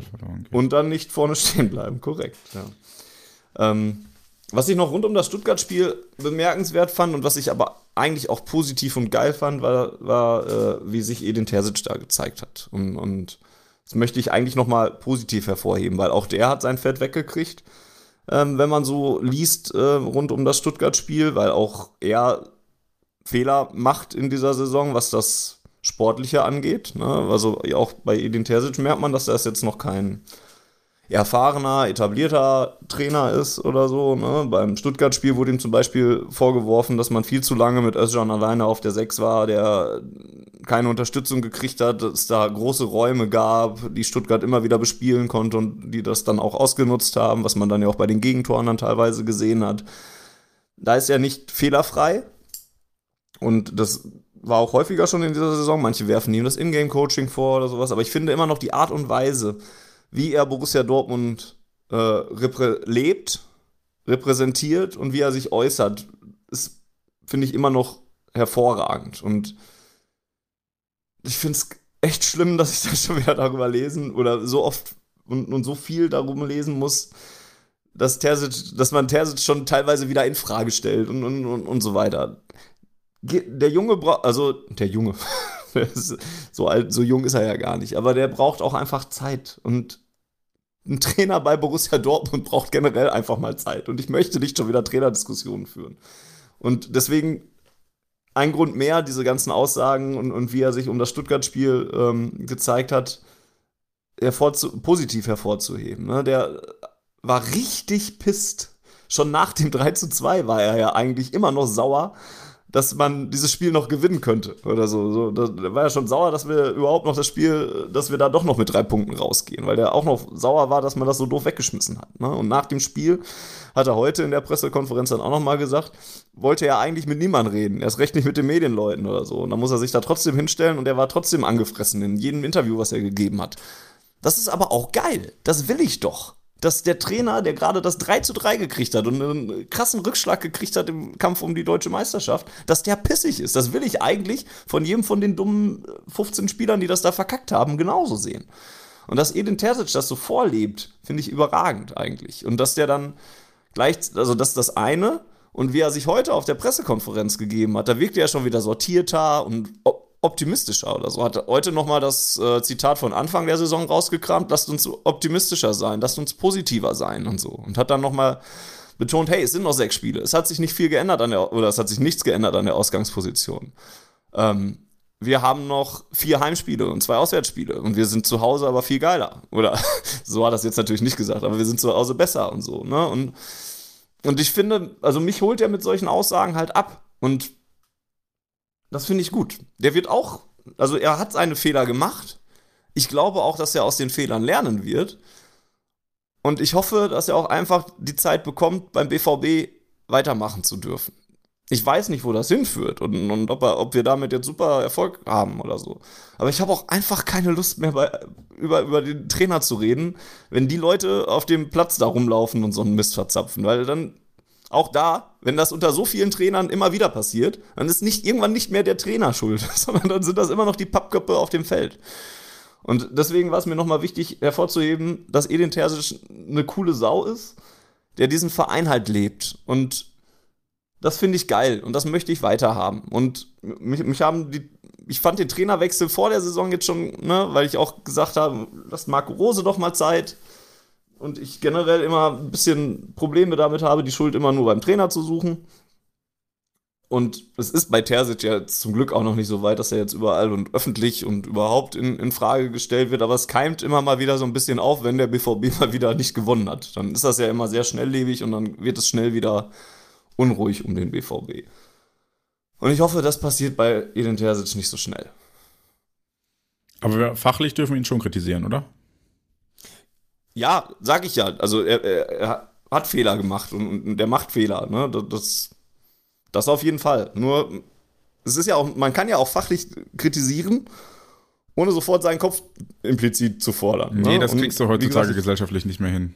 Heutzutage gibt es nur noch Extreme, also äh, bei allen Diskussionen. Also du bist ja. Ja, vielleicht liegt es auch daran. Wenn, ja. wenn, du willst, dass die Welt nicht äh, untergeht und dass die Politiker hier äh, endlich mal das tun, wo, wonach sie dem, oder was sie dem Grundgesetz nach tun müssten, und zwar die Umwelt und uns alle retten, dann bist du direkt Klimaterrorist. Und keine Ahnung, also es gibt ja nur noch die Extreme. Es ist äh, unfassbar anstrengend in jeglicher Hinsicht. Aber ich bin da inhaltlich relativ nah bei dir. Ich äh, würde ihn jetzt nur nicht ganz so sehr in Schutz nehmen, weil ich tatsächlich sein Ingame-Coaching, ja, wie soll ich sagen, es ist jetzt leider schon relativ häufig aufgefallen, dass relativ simple Umstellungen zur Halbzeitpause dazu geführt haben, dass der BVB danach massive Probleme hatte und es kam halt keine Reaktion mehr. So, und den Punkt, den würde ich den Kritikern dann auch geben. Er führt für mich halt nur in der Konsequenz nicht dazu, dass wir den Trainer rausschmeißen, weil mir ehrlicherweise auch einfach kein besserer mehr einfällt. ja, Das kommt auch noch oben drauf, das stimmt. Ja, und das war auch gar nicht mein Anliegen. So, also so sehr wollte ich ihn auch gar nicht in Schutz nehmen. Und ich glaube, das weiß er halt auch. Ne? Und auch das finde ich halt gut an ihm. Er sagt halt auch immer wir. Ne? Und, und auf Nachfrage nimmt er sich bewusst dann ja auch mit da rein und, und sagt das ja auch teilweise. Bei dem Ingame-Coaching bin ich mir manchmal noch nicht sicher. Ich kann jetzt keine Spiele benennen, aber es gab in dieser Saison auch, auch Spiele, wo, wo er schon was geändert hat und das dann auch funktioniert hat. Das wird dann nur wieder vergessen, weil, ja, weil man sich ja dann doch wieder auf die negativen Sachen konzentriert. Und, und klar, ne? ne? Es ist, das ist ja das, das Tolle oder das Bemerkenswerte beim Ingame-Coaching. Es ist ja auch so ein bisschen Steinschere Papier oder, oder Schach mhm. und im Zweifel, äh, ja, der, wenn der eine was ändert und der andere auch und dann geht halt die eine Änderung auf und die andere nicht, dann sagst du halt, der hat nichts geändert, aber eigentlich war es nur so, dass er halt dann den Stein gespielt hat und der andere gerade das Papier. So, ne? Und dann ist halt so. Ja.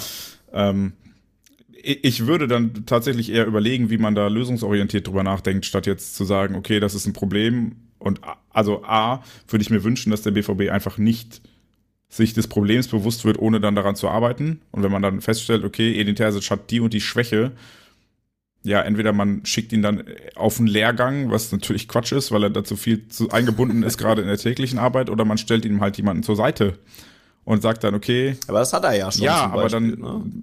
reicht halt vielleicht der Co-Trainer, der Standardspezialist ist, gerade nicht aus und du brauchst noch jemanden, der keine Ahnung was macht, so, ne? Also, mhm. ich weiß, ähm, die Leute werden jetzt sagen, der BVB soll nicht so viel Geld zum Fenster rausschmeißen, stimmt auch, aber A sind, glaube ich, Trainer im Vergleich zu irgendwelchen Spielern, die es nicht bringen, verhältnismäßig günstig. Ich meine, für das Gehalt von Nico Schulz können wir wahrscheinlich sechs Co-Trainer einstellen. Und B, ähm, habe ich bei denen halt irgendwie noch so ein bisschen ja, also es gibt ja einen Grund, dass der Trainer immer als erstes gefeuert wird. Das ist, weil man sich von einem Trainerwechsel am meisten verspricht, weil das den größten Effekt macht. Und dementsprechend denke ich mir ja, halt. Und weil es am leichtesten ist, den Trainer zu wechseln, als wieder die ganze Mannschaft Das auch, ja. Aber ne, wenn man dann sagt, okay, ich könnte jetzt noch einen Co-Trainer dazu holen, der halt Spezialist in dem und dem Fach ist, das kostet mich ein paar tausend Euro im Vergleich zu den fünf Millionen, die mhm. der neue Spieler kosten würde, ja, dann mache ich das halt und dann, dann braucht das im Zweifel auch einfach Zeit, klar. Aber ähm, das wäre dann halt so eine Sache, wo ich sage, wenn man weiß, Terzic ist halt, hat Schwächen, dann erwarte ich halt von Borussia Dortmund, dass man diese Schwächen auch in irgendeiner Form angeht.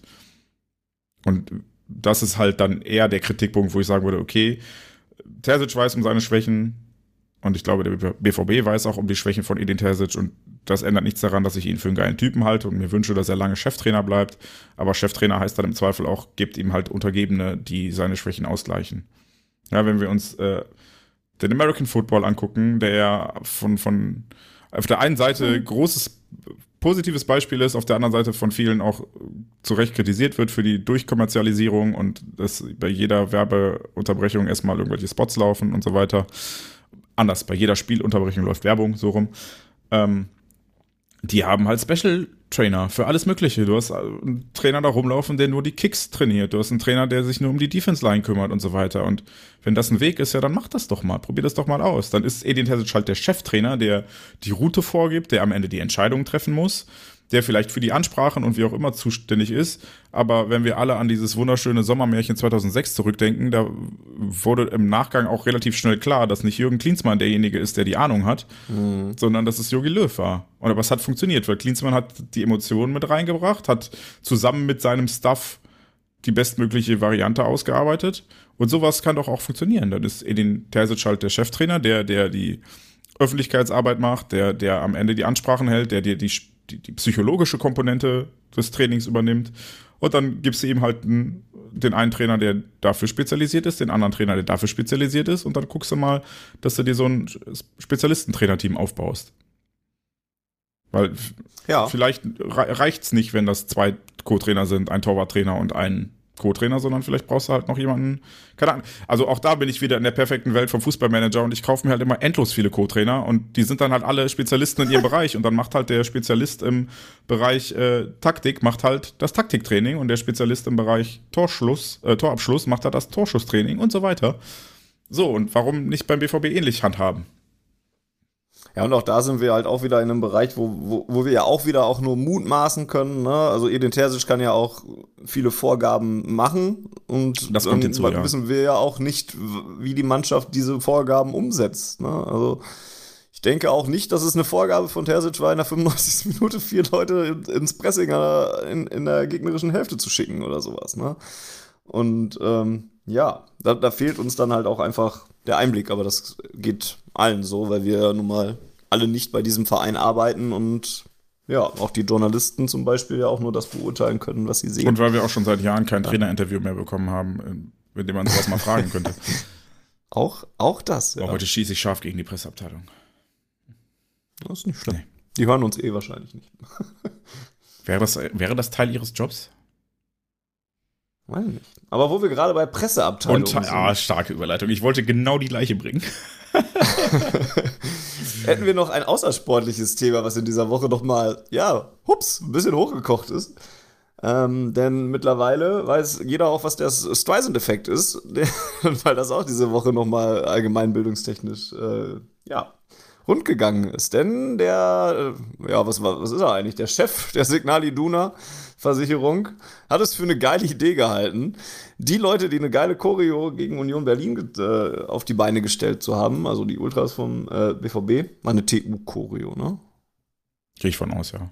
Bei dem Motiv, ja. okay äh, mit für immer Westfalenstadion und so weiter und schönem Herz und schönes gute Bilder und der Chef von der Signal Iduna hielt es für eine geile Idee, das einfach mal öffentlich krass zu kritisieren und zu sagen, ihr seid doch alle undankbar, wir blechen seit Jahren Geld, äh, damit dieses Stadion Signal Iduna Park heißt und das müsstet ihr doch irgendwann mal akzeptieren und eigentlich solltet ihr noch froh sein, eigentlich wir wollten die Pylonen noch blau-weiß angemalt haben und haben das jetzt schon nicht und so. Ja, da war die Presse mit, Presseabteilung nicht ganz so auf der Hut, denn das ist denen ganz schön um die Ohren ähm, geflogen, weil die Zeitungen sich natürlich darauf, also das natürlich oft wiedergegeben haben und das da natürlich für viel Unverständnis von vielen Seiten ähm, gesorgt hat. Und das auch nur ein Teil eines Interviews war, wo es eigentlich auch noch um Investoren in der Bundesliga geht, was ja auch noch ein ganz äh, großes Feld ist, wo es eine Auf Ohren Sonderfolge ja auch gab, wo es den Aktionsspieltag bei Union, gegen Union Berlin dann ja auch gab, wo es viele Banner und so weiter gab. Das spielte aber am Ende, am Ende gar keine Rolle mehr, weil diese Westfalenstadion-Aussage oder diese nennt das Ding doch Signal Iduna Park-Aussagen dann halt wesentlich deutlicher in der Wahrnehmung waren. Und der Streisand-Effekt hat dann eben dazu geführt, dass dann doch überall zu lesen war, dass das Ding eigentlich Westfalenstadion heißen sollte. Und auch Leute, die das eigentlich vielleicht aus irgendwelchen Gründen immer noch nicht so ganz mitgekriegt haben, jetzt spätestens wissen, dass das Ding nicht, äh, dass das Ding mal früher Westfalenstadion hieß und es immer noch von vielen auch so genannt wird. Und ja, das ist ihm mal schön um die Ohren geflogen. Du machst doch sowas ähnliches oder ja, ja entfernt, tatsächlich relativ entfernt, ja. Also ich mache äh, ja. äh, inzwischen äh, weniger Kommunikation an der Stelle, sondern äh, mehr äh, Digitales einfach und mehr bauen als füllen oder beraten. Ähm, aber trotzdem hättest du dem Mann doch sagen, also äh, wenn das dein Chef gewesen wäre, hättest du dem doch durchaus auch vorher mal sagen können, dass das vielleicht nicht so geil ist, das Interview jetzt so zu führen, oder? Natürlich. Also, aber allein schon, weil ich eine andere Meinung habe als er an der Stelle. ja, gut. Ähm, nee, ich, ich glaube, ähm, ein ehemaliger Mitpodcaster von mir, nicht von dir, liebe Grüße gehen raus an. Mir ist heute aufgefallen, Fanny, das ist unsere 199. Folge insgesamt. Echt? Ja. 124 äh, auf Ohren und 75 auf den Punkt. Krass. Ja. Ähm, aber ich hatte davor ja schon einen Podcast mit etwas unter 20 Folgen gemacht und äh, einer der Mitpodcaster hat das sehr schön formuliert. Er sagte, eigentlich ist dieses Signal Iduna Park Ding oh, ähm, äh, war doch fast in Ordnung. So und ich glaube, wenn man das nochmal so rückblickend betrachtet, diese Undankbarkeit, die der Vorstandsvorsitzende von Signal Iduna den BVB-Fans vorwirft, die existiert in dem Fall so gar nicht. Ich glaube, die meisten Menschen, die von zwölf bis Mittag denken können, sind der Signal Iduna sehr dankbar dafür, dass sie damals in dem Moment in der Form eingestiegen ist beim BVB, weil sonst wären die Lichter wahrscheinlich mit ausgegangen. Das ändert aber auf der anderen Seite nichts daran, dass es ähm, für Borussia Dortmund und ich glaube aus Sicht vieler Fans einfach Werte gibt, die nicht verkäuflich sein sollten. Für kein Geld der Welt.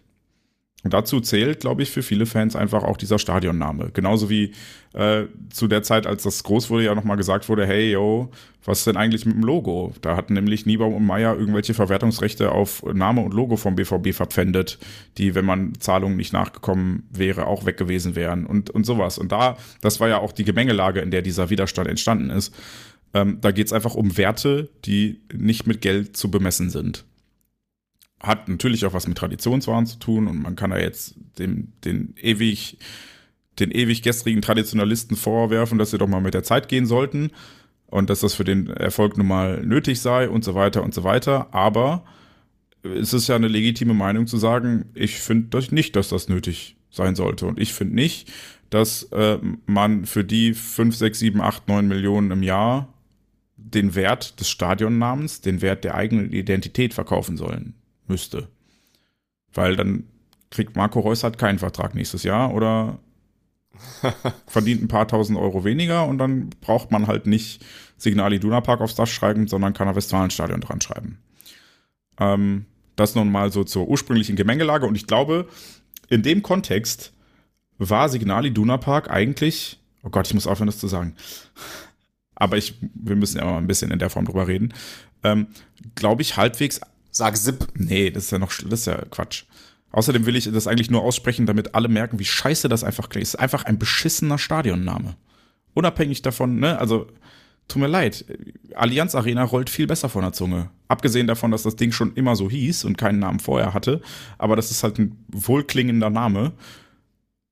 Im Gegensatz zu Signal Iduna Park. Ist halt sperrig, ist, äh, egal. Worauf ich hinaus wollte, ist, ähm, ich glaube, das war eigentlich, jetzt mal abgesehen von den Leuten, die ihr Leben lang nie Signal Iduna Park sagen werden, für die das immer das Westfalenstadion bleibt. In allen anderen Kreisen war das halt, das war der Name. So. Also, so doof das klingt. Ich muss meinen Neffen immer sagen, hey, hey, das heißt aber Westfalenstadion, weil die kennen es nur unter Signal Iduna Park. Und ich glaube, es gibt da draußen viele Fans, die halt einfach nicht so großen Wert auf äh, diese Werte oder die, diese Tradition legen und die nennen es halt Signal Iduna Park. Und das ist genau der Streisand-Effekt, den du angesprochen hast. Das war so eine friedliche Koexistenz, wo äh, der BVB dann auch ehrlicherweise den Ultras genehmigt hat, diese Choreo zu machen. Also ich erinnere mich auch an eine Choreo einmal, die in eine ähnliche Richtung ging. Da stand am Westfalenstadion drauf und das war vorher nicht abgesprochen. Und dann gab es auch riesen Terz hinter den Kulissen weil die Ultras dann in dem äh, Entwurf, den sie vorgelegt haben, nicht gezeigt haben, dass Westfalenstadion draufsteht und dann Westfalenstadion mhm. drauf stand. Ähm, diese Choreo war abgenommen vom BVB. So, ne, das war alles abgesprochen, das ist ein, ein Gentleman's Agreement und ich finde, unter den Umständen kann man es doch dann auch dabei bewenden lassen. Da muss man doch jetzt nicht, also ich, ich verstehe die, die, den Beweggrund dahinter nicht, weshalb der Vorstandsvorsitzende der Signal Iduna jetzt ja. hier diese Kerbe oder diese, diese Nebenkriegsschauplatz aufreißt. Weil er, er hatte nichts zu gewinnen an der Stelle. Nee, absolut nicht. Das hätte ihm tatsächlich einer vorher sagen können, dass das einfach gar keinen Sinn hat, das so zu machen.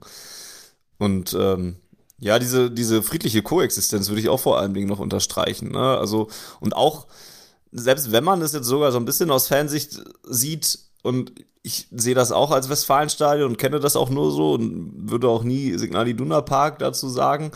Aber selbst aus Fansicht ist es ja auch sogar noch, abgesehen davon, dass es ein sperriger Name ist, ist es aber ja auch noch eine, eine der besseren Partnerschaften in dem Sinne, dass wir nicht alle zwei, drei Jahre mhm. den Namen wechseln, wie es andere Vereine machen. Ne? Keine Ahnung, wie oft das Ding in Hamburg schon umbenannt wurde und welche verschiedenen Namen. An manche kann ich mich da, oder an viele kann ich mich da gar nicht mehr da erinnern. Da gibt ja auch diesen, diesen großartigen äh, Witz oder diese großartige Anekdote ähm, von jemandem, der in Hamburg in die S-Bahn gestiegen ist und irgendwie gefragt hat, wo es denn zur HSH Nordbank Arena ging und dann wurde ihm geantwortet, zu was?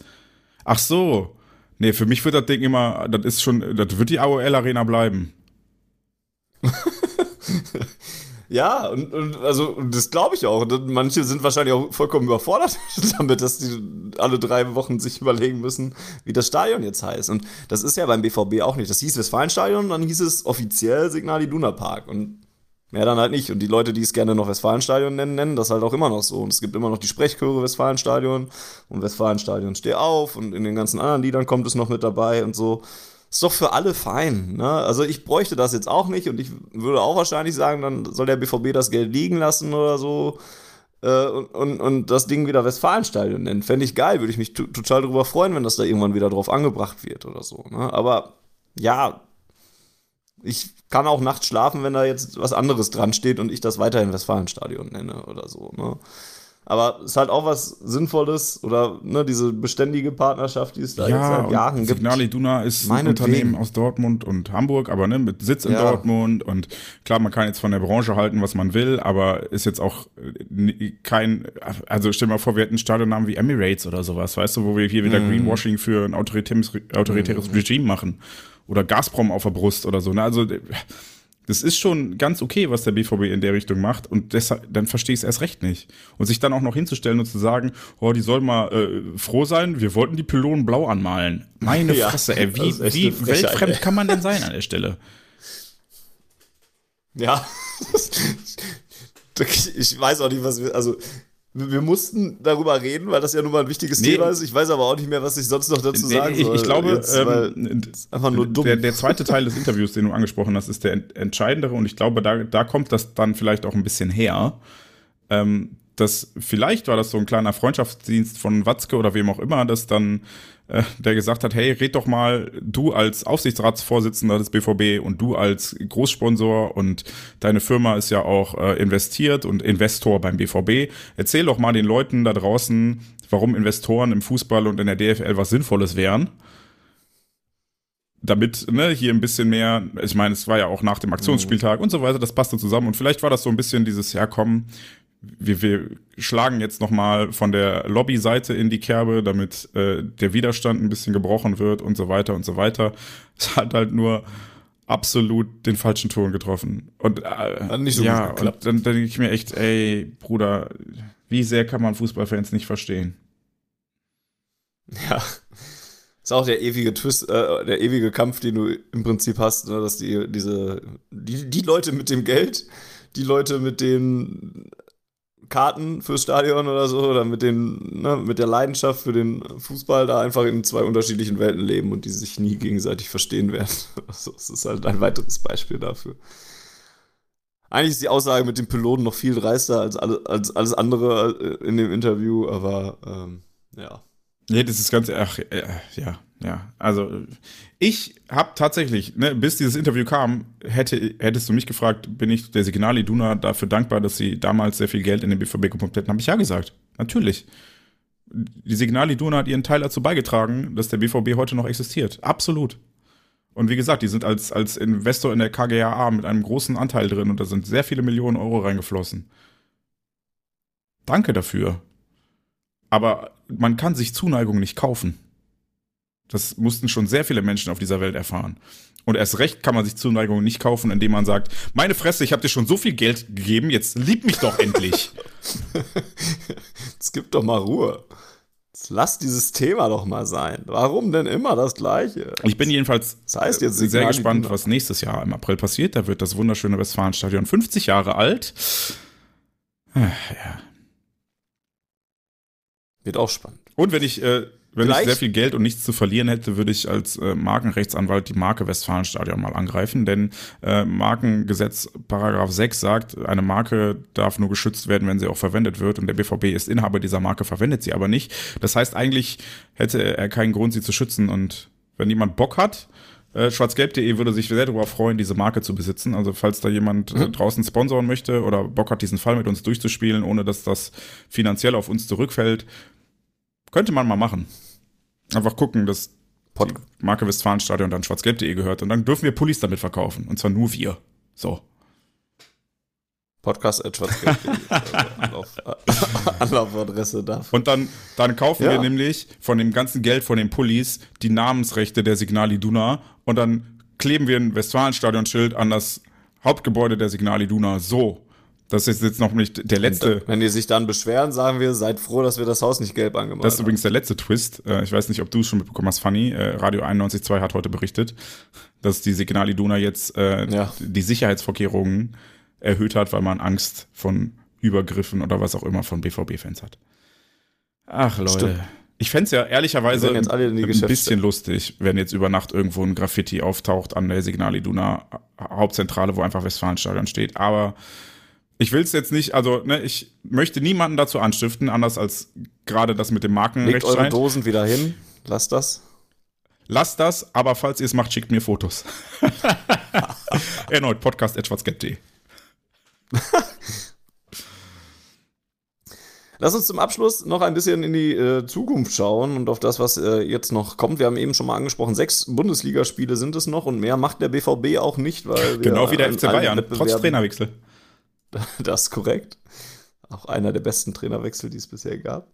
Alleine deswegen habe ich auch echt Bock, Meister zu werden. Das den richtig schön auf die Füße fallen muss, eigentlich. So wie das Handy von Thomas Meunier muss den das Am Samstag Füße ist Eintracht Frankfurt zu Gast beim BVB im Topspiel um 18.30 Uhr. Danach geht's zum VfL Bochum, freitagsabends. Ähm, Das ist noch einer dieser, also das ist wieder einer dieser Stolpersteine, die ich beim BVB sehe, dass wir in Bochum dann da schon wieder irgendwas liegen lassen. Aber freitags andererseits hat der BVB ja auch eine sensationelle das ist aber zu. Hause. Gilt die nicht auswärts, die Glaube nicht. Quote? Ähm, das, das Doofe an dem Bochum-Spiel ist, äh, eigentlich hätte ich dir jetzt gerne widersprochen, weil bis aufs Derby waren wir dieses Jahr echt gut gegen Mannschaften von unten. Stuttgart. Ja, eben, bis zum Stuttgart-Spiel. Hätte ich dir so. widersprochen. ähm, weil, Ja. ne, dann war nur das Derby und das Derby schreibt seine eigenen Gesetze, aber sonst waren wir eigentlich, wir haben die Punkte gelassen gegen Bayern und Leipzig und sowas, ne, gegen die ganz von ganz Mhm. oben. Nicht gegen die von unten Bremen. eigentlich, aber ja. Ich sage ja, die Luft ist gefühlt ein bisschen raus. Ich glaube, ein Vorteil, den, den der BVB wirklich noch hat, sind diese vier Heimspiele und zwei Auswärtsspiele. Frankfurt, Wolfsburg, das- Mönchengladbach und Mainz und muss dann noch nach Bochum und auf dem Sonntag nach Augsburg. Fickt euch DFL, ungelogen. Ich habe das Stadion noch nicht, ich habe mit Freunden abgesprochen, komm, wir fahren dahin Sonntagabend. Ich kotz ab, ey. Auch das. Ja, und ähm, das, das die Bayern-Programm versuche ich mir gerade noch aufzurufen, wenn man da direkt äh, den Vergleich ziehen möchte. Die haben zum Beispiel am Samstag sofort ein schweres Auswärtsspiel in Mainz. Die fliegen ja so ein bisschen unter dem Radar, weil Pit Gottschalk ja zum Beispiel gesagt hat, dass die gar nicht Nationen äh, kein bundesweites Interesse haben und deswegen im Doppelpass nicht stattfinden und so weiter. Die sind aber auch seit neun Spieltagen ohne, Sieg, ohne Niederlage oder irgendwie sowas. Spielen jetzt zu Hause gegen Bayern, die eh keinen Bock mehr haben auf die ganze Scheiße und, äh, und eh schon sauer sind und auch nicht äh, sattelfest sind. Da könnte also auch was gehen. Dann spielen die Bayern auch noch, ich versuche es jetzt gerade aus dem Kopf zu machen, irgendwann spielen sie noch gegen Leipzig, was für die ja auch noch nicht mal ein Sieg ist. Jetzt habe ich es direkt parat, die spielen noch, nee, habe ich doch nicht. ähm, hab's wieder weggehabt. Die spielen noch gegen abstiegsbedrohte Hertana, die spielen noch in Bremen. Also da sind auch noch mal Punkte, die vielleicht auch mal liegen bleiben können. Ähm, der Drops ist tatsächlich immer noch nicht gelutscht. Und auch wenn das super ärgerlich war, ne, die am geilsten wäre echt, wenn die zu Hause gegen die blauen Punkte liegen lassen und die blauen nutzt damit zum Meister. Solange die Blauen trotzdem absteigen, dann wäre es natürlich die Kirsche auf der Sahne. Am letzten Spieltag in Köln. Ach, der, äh, Köl, der FC macht uns schon wieder zum deutschen Meister. 1-0 Köln. das wäre wär auch sehr humoristisch. Ne? Und genauso gibt es ja die Parallele äh, mit dem Stuttgart-Spiel, mit dem 4-4 und so weiter. Also ja, der Drops ist noch nicht gelutscht. Man hat noch mal einen Rück Rückschlag hingenommen, aber wer weiß, wie die Welt am Samstag um 20.30 Uhr dann wieder aussehen wird. Ich bin mal noch sehr gespannt. Und ich denke, wir werden noch mal auch eine Auf-Ohren-Ausgabe haben, bevor das Ganze zu Ende geht. Also noch mal auf den Endspurt blickend werden wir da sicherlich auch noch mal haben, bevor wir dann irgendwann noch, noch mal über die ganze Saison reden. Bayern spielen übrigens noch dreimal auswärts und dreimal zu Hause. Weiß gar nicht, ob die da große äh, Unterschiede in äh, ihren Leistungen haben. Bei uns ist das ja Bayern schon ein sind Erster in der. Auswärtstabelle und Zweiter in der Heimtabelle. Ja, da ändert sich nicht so viel. Ne? Gut, bei uns ist auch umgekehrt. Ist ja Wir sind auswärts auch die zweitbeste Mannschaft der Liga. Allerdings haben wir halt in 15 Auswärtsspielen 23 Punkte geholt und in 13 Heimspielen 34. Und bei den Bayern ist 14 zu 14. Die sind zu Hause einen Ticken besser, 32 zu 27 Punkte bei jeweils 14 Spielen. Oder auch der BVB hat insgesamt siebenmal verloren in dieser Davon Saison. sechsmal auswärts. Einmal davon zu Hause. Ja. Ja, die Bayern haben noch gar nicht zu Hause verloren. Wird Zeit. Gegen die Blauen dann. ich würde echt lachen. Die Blauen sind auswärts auch besser als zu Hause. Nee, sind sie nicht. Also in der Tabelle schon, punktemäßig nicht. Krass, wenn ich das gerade hier so heim-auswärts vergleiche, es gibt dem Heim Heimvorteil doch noch mehr, als ich gedacht habe. Ja, bei manchen Mannschaften. Nee, nee, also Beim BVB. einfach die durchschnittliche Punktezahl äh, in den Heimspielen ist massiv höher als bei den Auswärtsspielen. Das hätte ich nicht gedacht. Krass. Na, gucke mal. Wie ist Mainz denn in der Heimtabelle? Mainz? Ja, Heimtabelle 9. 21 Punkte aus 14 Spiele, Auswärtstabelle genau. Ändert sich. 5. 21 Punkte. Oh, Mainz ist genau gleich. Bei denen ist alles, bei Mainz ist alles egal. Ja, guti. Ich glaube, dann haben wir es doch. Zumindest fällt mir nichts mehr. Ich habe über alles geredet, was ich reden wollte. Echt? Jens schweigt auch. Ja, ich überlege gerade, ob ich noch über irgendwas reden wollte. Ich meine, wir haben so selten hier unsere traute Zweisamkeit. Können doch mal Stimmt. drüber reden, wie un unzuverlässig Yannick beim letzten Mal war. Viele Grüße. Können darüber reden, dass Georg demnächst auf einer Podiumsdiskussion ist, äh, als Vertreter von schwarzgelb.de zum äh, ist ja Investoren-Thema nochmal. Da werdet ihr aber sicherlich auf unseren Kanälen nochmal gesondert drüber informiert. Können darüber reden, dass es nicht nur den, diesen tollen Podcast, sondern regelmäßig tolle Artikel auf schwarzgelb.de zu mannigfaltigen Themen rund um den BVB gibt, zu den Frauen, zu den Amateuren, Kommentare zu dem Streisand-Effekt im Westfalenstadion. Alles, was wir hier besprechen, könnt ihr da wahrscheinlich schon ein paar Tage vorher nachlesen. Und auch, finde ich, auch sehr viel gute Beri Berichterstattung, und das darf ich durchaus sagen, weil sie nicht von mir ist, sondern nur von der Gruppe, der ich angehöre, also von schwarzgelb.de, gute Berichterstattung rund um diese ganze Investorensache, die immer noch so ein bisschen unter dem Radar verläuft, leider, die auch äh, trotz Aktionsspieltag keine ganz große Rolle gespielt hat in der öffentlichen Berichterstattung, die immer noch sehr intransparent ist, die auch immer noch ein Problem ist, was eigentlich alle Fußballfans angehen äh, sollte. Ne? Also habt da ruhig auch noch mal ein Auge drauf. Und äh, wenn ihr das würdigen wollt, schwarzgelb.de, gibt es auch noch eine Möglichkeit, das zu tun. Äh, unter schwarzgelb.de slash unterstützen findet ihr da Informationen, unter anderem, dass ihr äh, uns auf Steady zum Beispiel einfach unterstützen könnt und uns einen geringen Obolus pro Monat dalassen könnt, dafür, dass wir Serverkosten bezahlen können, dafür, dass wir unsere Redaktionsräume behalten dürfen. Ähm, und so weiter. Das, was da dann Niemand von uns kriegt Lohn unsere Taschen. Nein. Genau, leider nicht. Wir machen das alles immer noch sehr, sehr freiwillig und immer noch sehr, sehr gerne. Wahrscheinlich, manche vielleicht, oder ich vielleicht sogar lieber, als wenn ich dafür Geld kriegen würde. Ähm, aber trotzdem äh, fällt da einiges an und ihr könnt uns äh, eben gerne unterstützen. Wie gesagt, www.schwarzgelb.de slash unterstützen mit UE und ähm, ist da eure Anlaufstelle. Unterstützen? Unter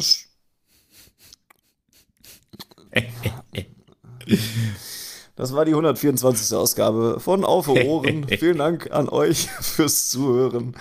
Ähm, vielen Dank an Jens fürs Dabeisein. Hat sehr viel Spaß gemacht. Sehr gerne.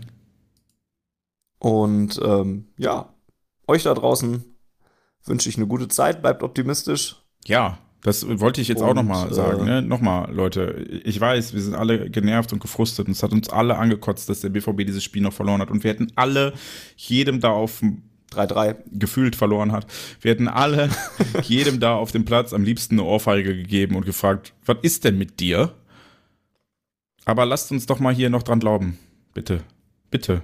Denn Glaube kann Berge versetzen. Warte, ich suche noch eben Kleingeld fürs Phrasenschwein. Und ähm, wenn wir nicht dran glauben, wer soll es denn dann tun?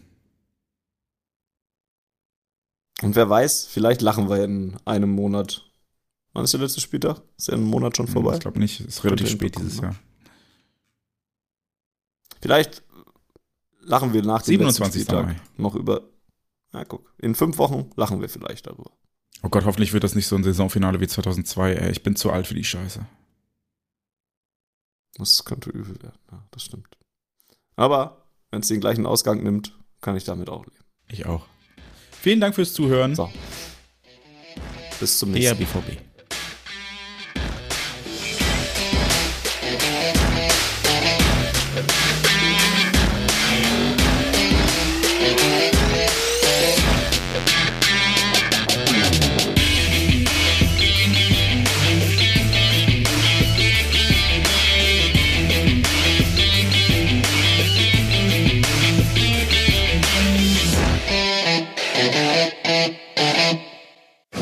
Zuhörerzahl, wie immer präsentiert von schwarzgelb.de, dem Fanzine über Borussia Dortmund. Auf Ohren bedankt sich bei 19.009 Zuhörern ausverkauft.